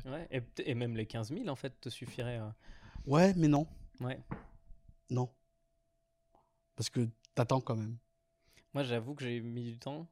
J'ai fini par me décrocher de ça, mais tu sais, avec euh, YouTube, euh, je postais une vidéo Ouais. par semaine, et franchement, il y a des fois, je te dis, ça fait quand même 5 minutes euh, monter, donc ça fait du 10 minutes quasiment à écrire par semaine. Il y a des, des moments de fatigue intense, et des moments justement de d'injustice. Ouais. mais, mais merde putain Frère. Et en fait, je- c'est vers le centième épisode, je crois que j'ai abandonné, où je me suis dit, en fait, tu postes et c'est tout. Tu postes et les Et gens voilà. qui veulent le recevoir, ils le reçoivent. Mais euh, t'es Mais pas. voilà, mais, mais ce sentiment d'injustice là, où tu te dis, mais putain, frère, euh, regarde ce boule là, il a 200 000 vues, Ouais. et euh, où j'ai juste un chat qui, euh, qui éternue. mais en même temps, tu regardes le chat, tu fais, ah, c'est Ah marrant. ouais, ouais. Ouais, c'est fou. oui. hein. Tu te rends compte qu'on est, des, des- des- on est peu de choses quand même hein, par rapport à. Mais en même temps, le chat, t'irais pas le voir en spectacle. ah, quoique, Alors que si les 15 000 qui ont vu ta vidéo, ils viennent te voir, euh, ça te fait une belle tournée. Hein. j'avoue. Mm. Mais euh, non, mais ouais. Moi, C'est le vu en les fait. choyer les. C'est le, c'est ouais ouais, c'est courir derrière le nombre en fait. Euh, en fait, il faut pas oublier d'humaniser les, les vues. C'est-à-dire que si tu fais tu fais 4 millions de vues, c'est pas 4 millions de vues, c'est 4 millions de personnes qui ont regardé. C'est une activité. Qui ont même pas regardé, Ouais, qui ont cas. vu. Ouais. Et c'est peut-être ça qui, euh, qui m'a qui m'a fait frustrer. du truc, c'est qu'il s'est vu en fait. Et c'est pas entendu, Ouais. c'est pas compris. Tu vois, si t'avais euh, 15 000 vues et 12 compris, Ouais. ça me va. oui, je comprends. Il faudrait un bouton compris. Ben oui, Et en plus, le plus frustrant parce que c'est pas tellement que- frustrant quand t'envoies un message et il y a écrit vu, Ouais. tu me réponds pas. ça, j'avoue. Mais oui, mais moi, te- ok au moins. Mais moi, euh, mais moi, Ouais, mais ouais. moi, ou ne regarde pas. Oui, mais voilà. Mais ouais, je suis d'accord que le vu, il est un peu violent, quoi. Il a été remplacé par le j'aime maintenant, enfin par le double clic, tu sais, sur Insta. Ouais. Ah, je sais Euh, pas. Tu clôt une conversation, t'envoies un message au gars. Ça va toi en ce moment? Double clic. T'as juste un petit cœur sur ta bulle. Ah oui, ah ouais, t'as fait un cœur, oui. Ok, ouais. Euh, mais ouais, c'est int- c'est intéressant, ça commence à se débarrasser de. Mais je reviens sur le fait que, en fait, tu. Euh, le balayuck, pour moi, qui est, qui est- qui est symbolique, euh, euh, justement, les réseaux, les réseaux, c'est un, un petit démon pour le balayuck. Parce que apprendre à gérer ton image, apprendre à, à accepter ce que t'es, apprendre à le livrer en pâture au public, parce que vraiment, j'ai l'impression que c'est ça qu'on fait, quoi. C'est-à-dire, Mm. on s'ouvre totalement, on se met à poil et on ose tout donner de notre médiocrité. Parce que comme tu me disais tout à l'heure, on a eu un, un échange sur WhatsApp où on parlait de, de, de Ah ouais, de que t'étais le meilleur dans Party. ta médiocrité. Ouais, c'est très drôle, c'est très drôle cette phrase. Attends, où est-ce qu'on est, Euh, Tu m'as dit, est-ce que tu, est-ce que tu joues à Mario Party? Euh, j'ai ma- j'ai pas joué beaucoup, mais j'ai pas peur de ma médiocrité. Et tu m'as dit, c'est ça la vraie réussite, être médiocre et ne pas avoir peur. Ouais. Euh, être le meilleur dans son médiocre. Ouais. Et je trouve que euh, ça, c'est une résonance. Je pense qu'on pourra s'arrêter là-dessus, mais pour les réseaux, être le meilleur dans son médiocre, c'est-à-dire accepter ce que tu es, faire euh, le mieux possible dans ta capacité à créer la chose, mais ne pas oublier que la réception t'appartient pas. C'est-à-dire que c'est exactement le, le, le sens du mot je t'aime en fait. Parce que ce qui est douloureux quand tu dis je t'aime, c'est de ne pas avoir de retour. ouais, Et, euh, et donc, euh, et dire accepter que tu es médiocre et que tu te livres et, et ne pas avoir de retour à ce je t'aime là, te dire ben Marliche en fait. ouais, se désintoxiquer. Voilà. Ce qui compte, c'est d'avoir donné. Du moi aussi, je t'aime. Et ce qui compte, c'est d'avoir donné. ouais, c'est beau. C'est pour ça que, que je pense que un des, des, de- un de mes sacerdoces, quand j'y pense, Mhm. c'est de me dire que aimer, en fait, c'est pardonner et se pardonner. Et dans le mot pardonner, t'as tout, en fait. C'est à donner et tu, et tu pars. C'est pas grave. C'est c'est balayac, en fait. C'est le vrai balayok, quoi. C'est le je t'aime et, et envoie-moi ce que tu veux suite à ça. Mais, Mais moi, j'ai. j'ai- voilà, voilà c'est ça. Est-ce qu'on s'arrête là? Comme tu veux, c'est toi qui choisis. hein. Ouais, bah écoute, c'est moi le chef. Bah oui. C'est la première fois de ma vie que je suis chef. Je Bah sais pas prendre de décision. Comment Bah, ça je se passe sais. On vous Et, voulait et pas qu'on après, et- vote et après, tu me dis, avec ma femme, il n'y a pas de dominé et dominant. c'est la première fois de ma vie que je décide quelque chose. Mais oui. À chaque fois que je mets un bulletin de vote, eh ben, c'est ma femme qui me donne tout le la main.